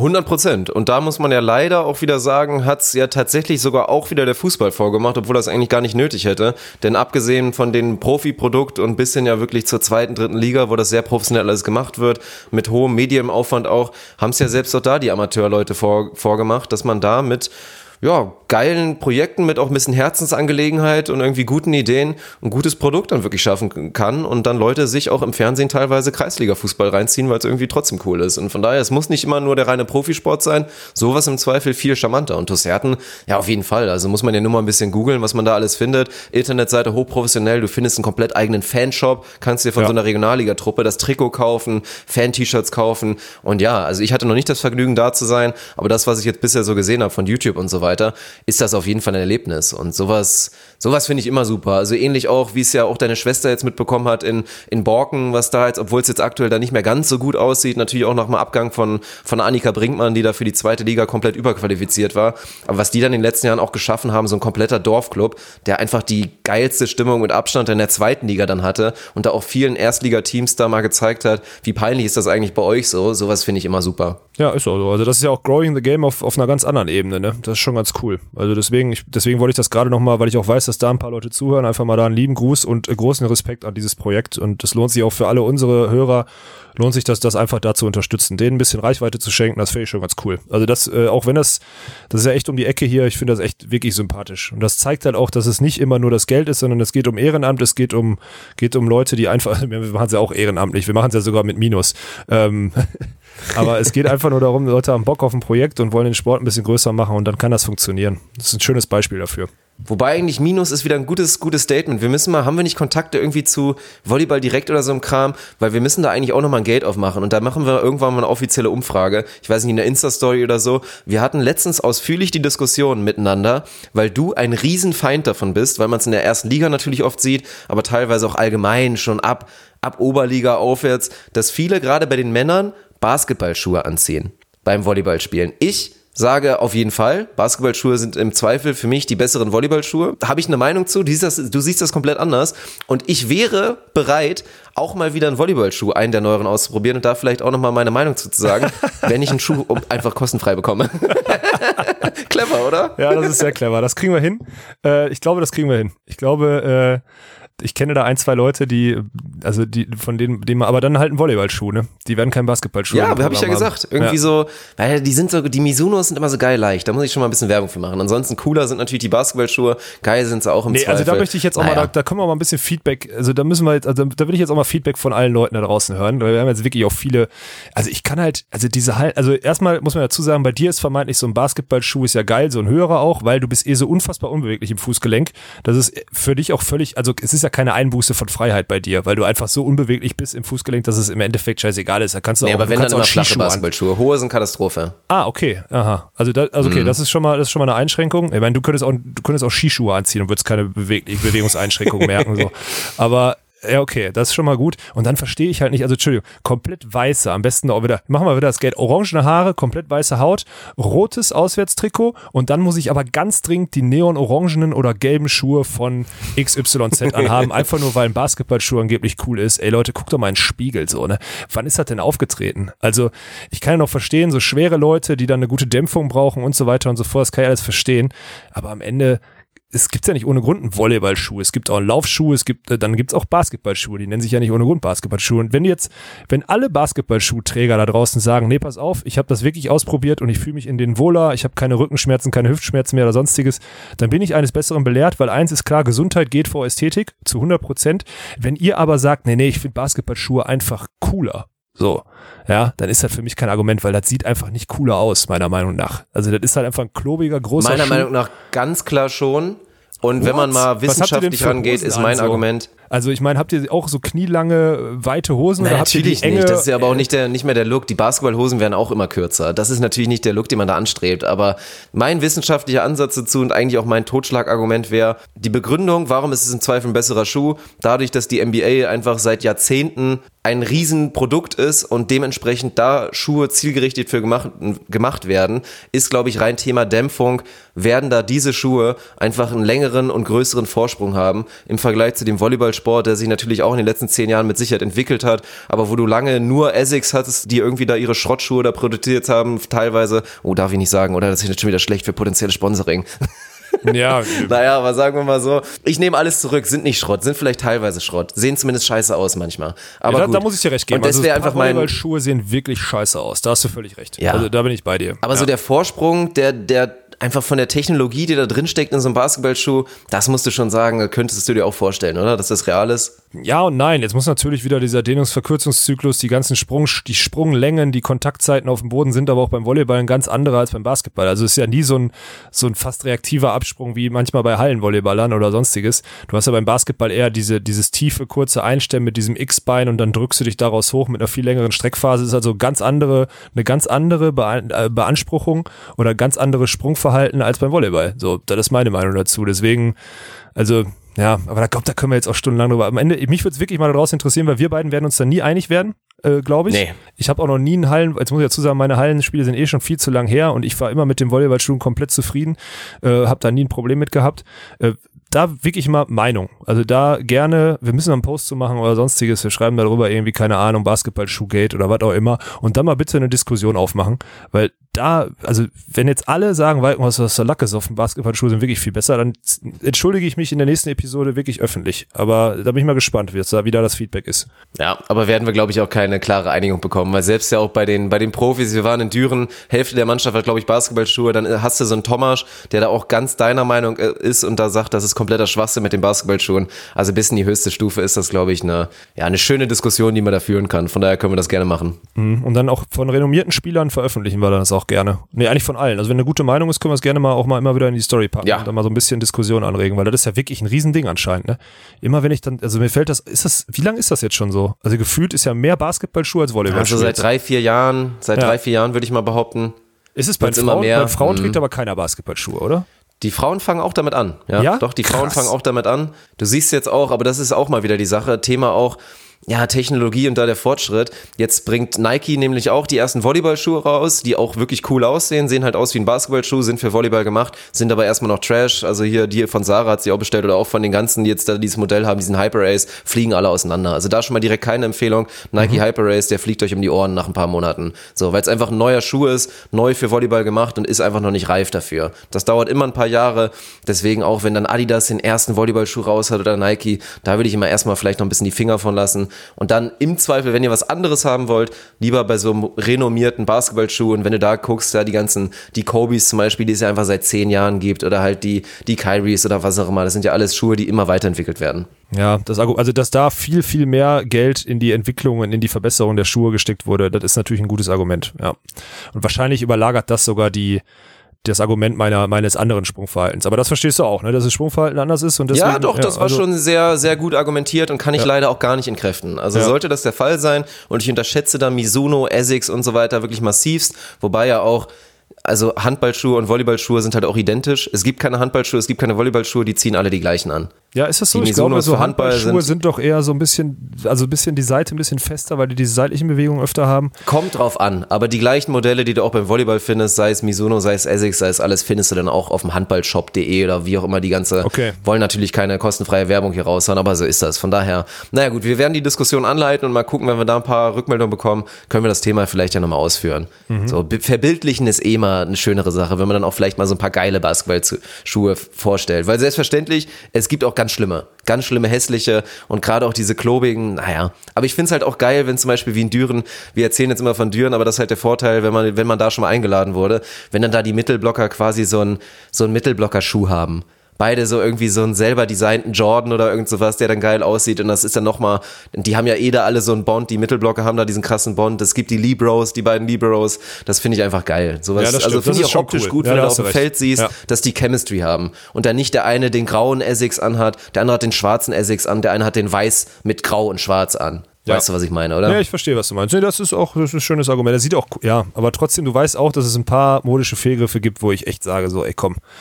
Also, Ja, das, das können wir verstehen. nicht. Aber das habe ich ja auch schon, das haben wir Ja. auch schon in der früheren Episode mal gemacht, dass es styling-technisch auch bei Beachvolleyballern manchmal hart hinkt. Und wenn dann noch das, wenn das eh Leute sind, die im Beachvolleyball schon ins Klo greifen und dann die Leute noch die Chance haben, in der Halle ja noch ein Kleidungsstück mehr anzuziehen oder sogar zwei, wenn auch noch eine un, unfassbar unangemessene Socke noch dazu kommt, so dann, dann schießen die halt den Vogel hart ab. Ne? Und ich will gar nicht wissen, was da für Perversionen, also ich finde ja schon manche Outfits in der ersten und zweiten Liga unangebracht. Ich will gar nicht wissen, was da in der Landesliga oder Oberliga von so möchte gern cool manchmal aufgetragen wird. Er könnte mal, könnt auch mal Sachen posten in eurer Story. Wenn ihr wirklich jetzt, wir haben tausende, wir haben tausende Hörer in der Halle und ihr sitzt mit euren Leuten in der, in der Umkleidekabine und ihr habt hundertprozentig so ein Opfer dabei oder seid selber so eins. Gerne mal in die Story, gerne mal mit einer, mit einem Daumen runter GIF. Wir haben ja jetzt diese GIFs, da müssen wir nochmal drüber reden. Daumen runter GIF von uns, äh, dann könnte, das finde ich ganz gut, da teilen wir auf jeden Fall. Da würde mich mal interessieren, was da für Perversionen in den unteren Ligen rumlaufen. Diese GIFs sind übrigens gut geworden, Dirk, muss ich sagen. Hut ab. Ja, gibt's auf jeden Fall. Also da Werbung machen unter Volleypod oder unter ohne Netz oder ohne Netz und sandigen Boden oder auch unter ONUSP und da könnt ihr auf jeden Fall eure Story dann schön schmücken. Das ist geil. Den ähnlichen Dienst haben wir auch für die Powervolleys in Düren gemacht, die jetzt mit eins der oder sind sie das erste Team überhaupt? Gibt's ein anderes Team in Deutschland, was keine GIFs schon gesehen, hat? Keine die Ahnung. eigene GIFs haben. Nee, habe ich noch nicht gesehen. Ja, also auch da jetzt da Vorreitern haben ein paar schöne GIFs bekommen und sowas ist einfach geil. Also nutzt die auf jeden Fall gerne, guckt auch mal bei den Powervolleys rein, die sind auf jeden Fall auch sehr gelungen und dann, ja, eben hatte ich glaube ich noch einen Punkt, jetzt habe ich schon wieder vergessen, keine Ahnung, Mann. Dann sehen wir uns äh, im, zwischen dem 11. und 18. Januar auf den Cup werden, wolltest du sagen? Ja, das auf jeden Fall. ja. Das ist jetzt nochmal ein ganz wichtiger Plug. Also hau raus, hau raus. Ja, wir sind jetzt das, äh, das Event, was wir jetzt seit äh, gefühlt zwei Monaten schon anteasern, dass wir äh, zwischen dem 11. und 18. Januar, das ist jetzt auch offiziell, der, der Link ist glaube ich auch noch immer auf unserem Instagram-Account, ähm, ist, könnt ihr mit Dirk Funk, Daniel Wernitz, Alex Walkenhorst und Tommy, dem besten Mann, eine Woche Beachvolleyball trainieren, Turnierformate spielen. Eine Beachparty soll auch dabei sein, habe ich gehört. Die muss Dirk Funk dann im Alleingang gewinnen, weil ich dann in der Vorbereitung bin. ähm, da wird nur gelacht. Tommy ist vielleicht auch dabei, müssen wir mal sehen. Ihr wolltet eh mal zusammen Bier trinken. Und äh, ja, viel, äh, viel Workshop, viel Input, viel, also wir werden da eine ganze Woche uns eurem ja, Fortschritt in Sachen Beachvolleyball widmen, äh, im neuen, nagelneuen Robinson Club auf den Cup werden. Das wird ein geiles Event. Ich habe jetzt schon so viele gehört, die das, äh, die sich da angemeldet haben. Ähm, trotz dessen, dass es jetzt lange gedauert hat, bis das Event online ist, weil die da auch gerade einfach einen riesen Club neu bauen müssen und einfach Stress hatten ohne Ende. Aber jetzt ist es endlich online. Es ist offiziell. Wir sind Mitte Januar auf den Cup werden und wollen mit euch euer Beachvolleyball-Spiel growen. So kann man das, glaube ich, sagen, ne? Ja, so kann man sagen. Und ich glaube, von unseren Podcasts und auch unseren, ja, dem ganzen anderen Content, den man auf Instagram noch sehen konnte, konnte man, glaube ich, vernehmen, wie viel Spaß man auch haben kann. Also das ist natürlich, ist für alle was dabei. Also wirklich für Volleyball-Freaks, die da einfach so viel wie möglich zocken wollen, das Training aufsaugen wollen und die ganzen Tipps halt von den Profis, von einem Alex, von einem Tommy und selbstverständlich auch von einem Daniel. Von mir eher weniger, vielleicht dann eher so ein paar, so ein paar Tipps, wie viel Sangria du mit Bier mixen kannst, um keine Bauchschmerzen zu bekommen. Müssen wir dann mal schauen. Aber das wird auf jeden Fall spaßig. Also für alle was dabei, die einfach eine schöne Zeit haben wollen und einen Urlaub mit Beachvolleyball verbinden wollen und nicht nur für den Beachvolleyball da sind, macht auf jeden Fall Sinn und wird eine runde Sache. Natürlich kostet es ein paar Taler, aber haben wir ja schon drüber gesprochen. Man kann vom Robinson halten, was man will, aber da wird keiner aus diesem Urlaub rausgehen und sagen, das hat sich nicht gelohnt. Ja, das Oder ist das war sicher. scheiße. Da Das sind wird wir- einfach nicht passieren. Nee, da, selbst Dirk Funk nicht. Das einzige, was noch, das einzige Gate, was wir dahingehend noch schließen müssen, du hast es mir gestern versprochen. Warst du heute beim Amt und hast deinen Reisepass beantragt, Dirk?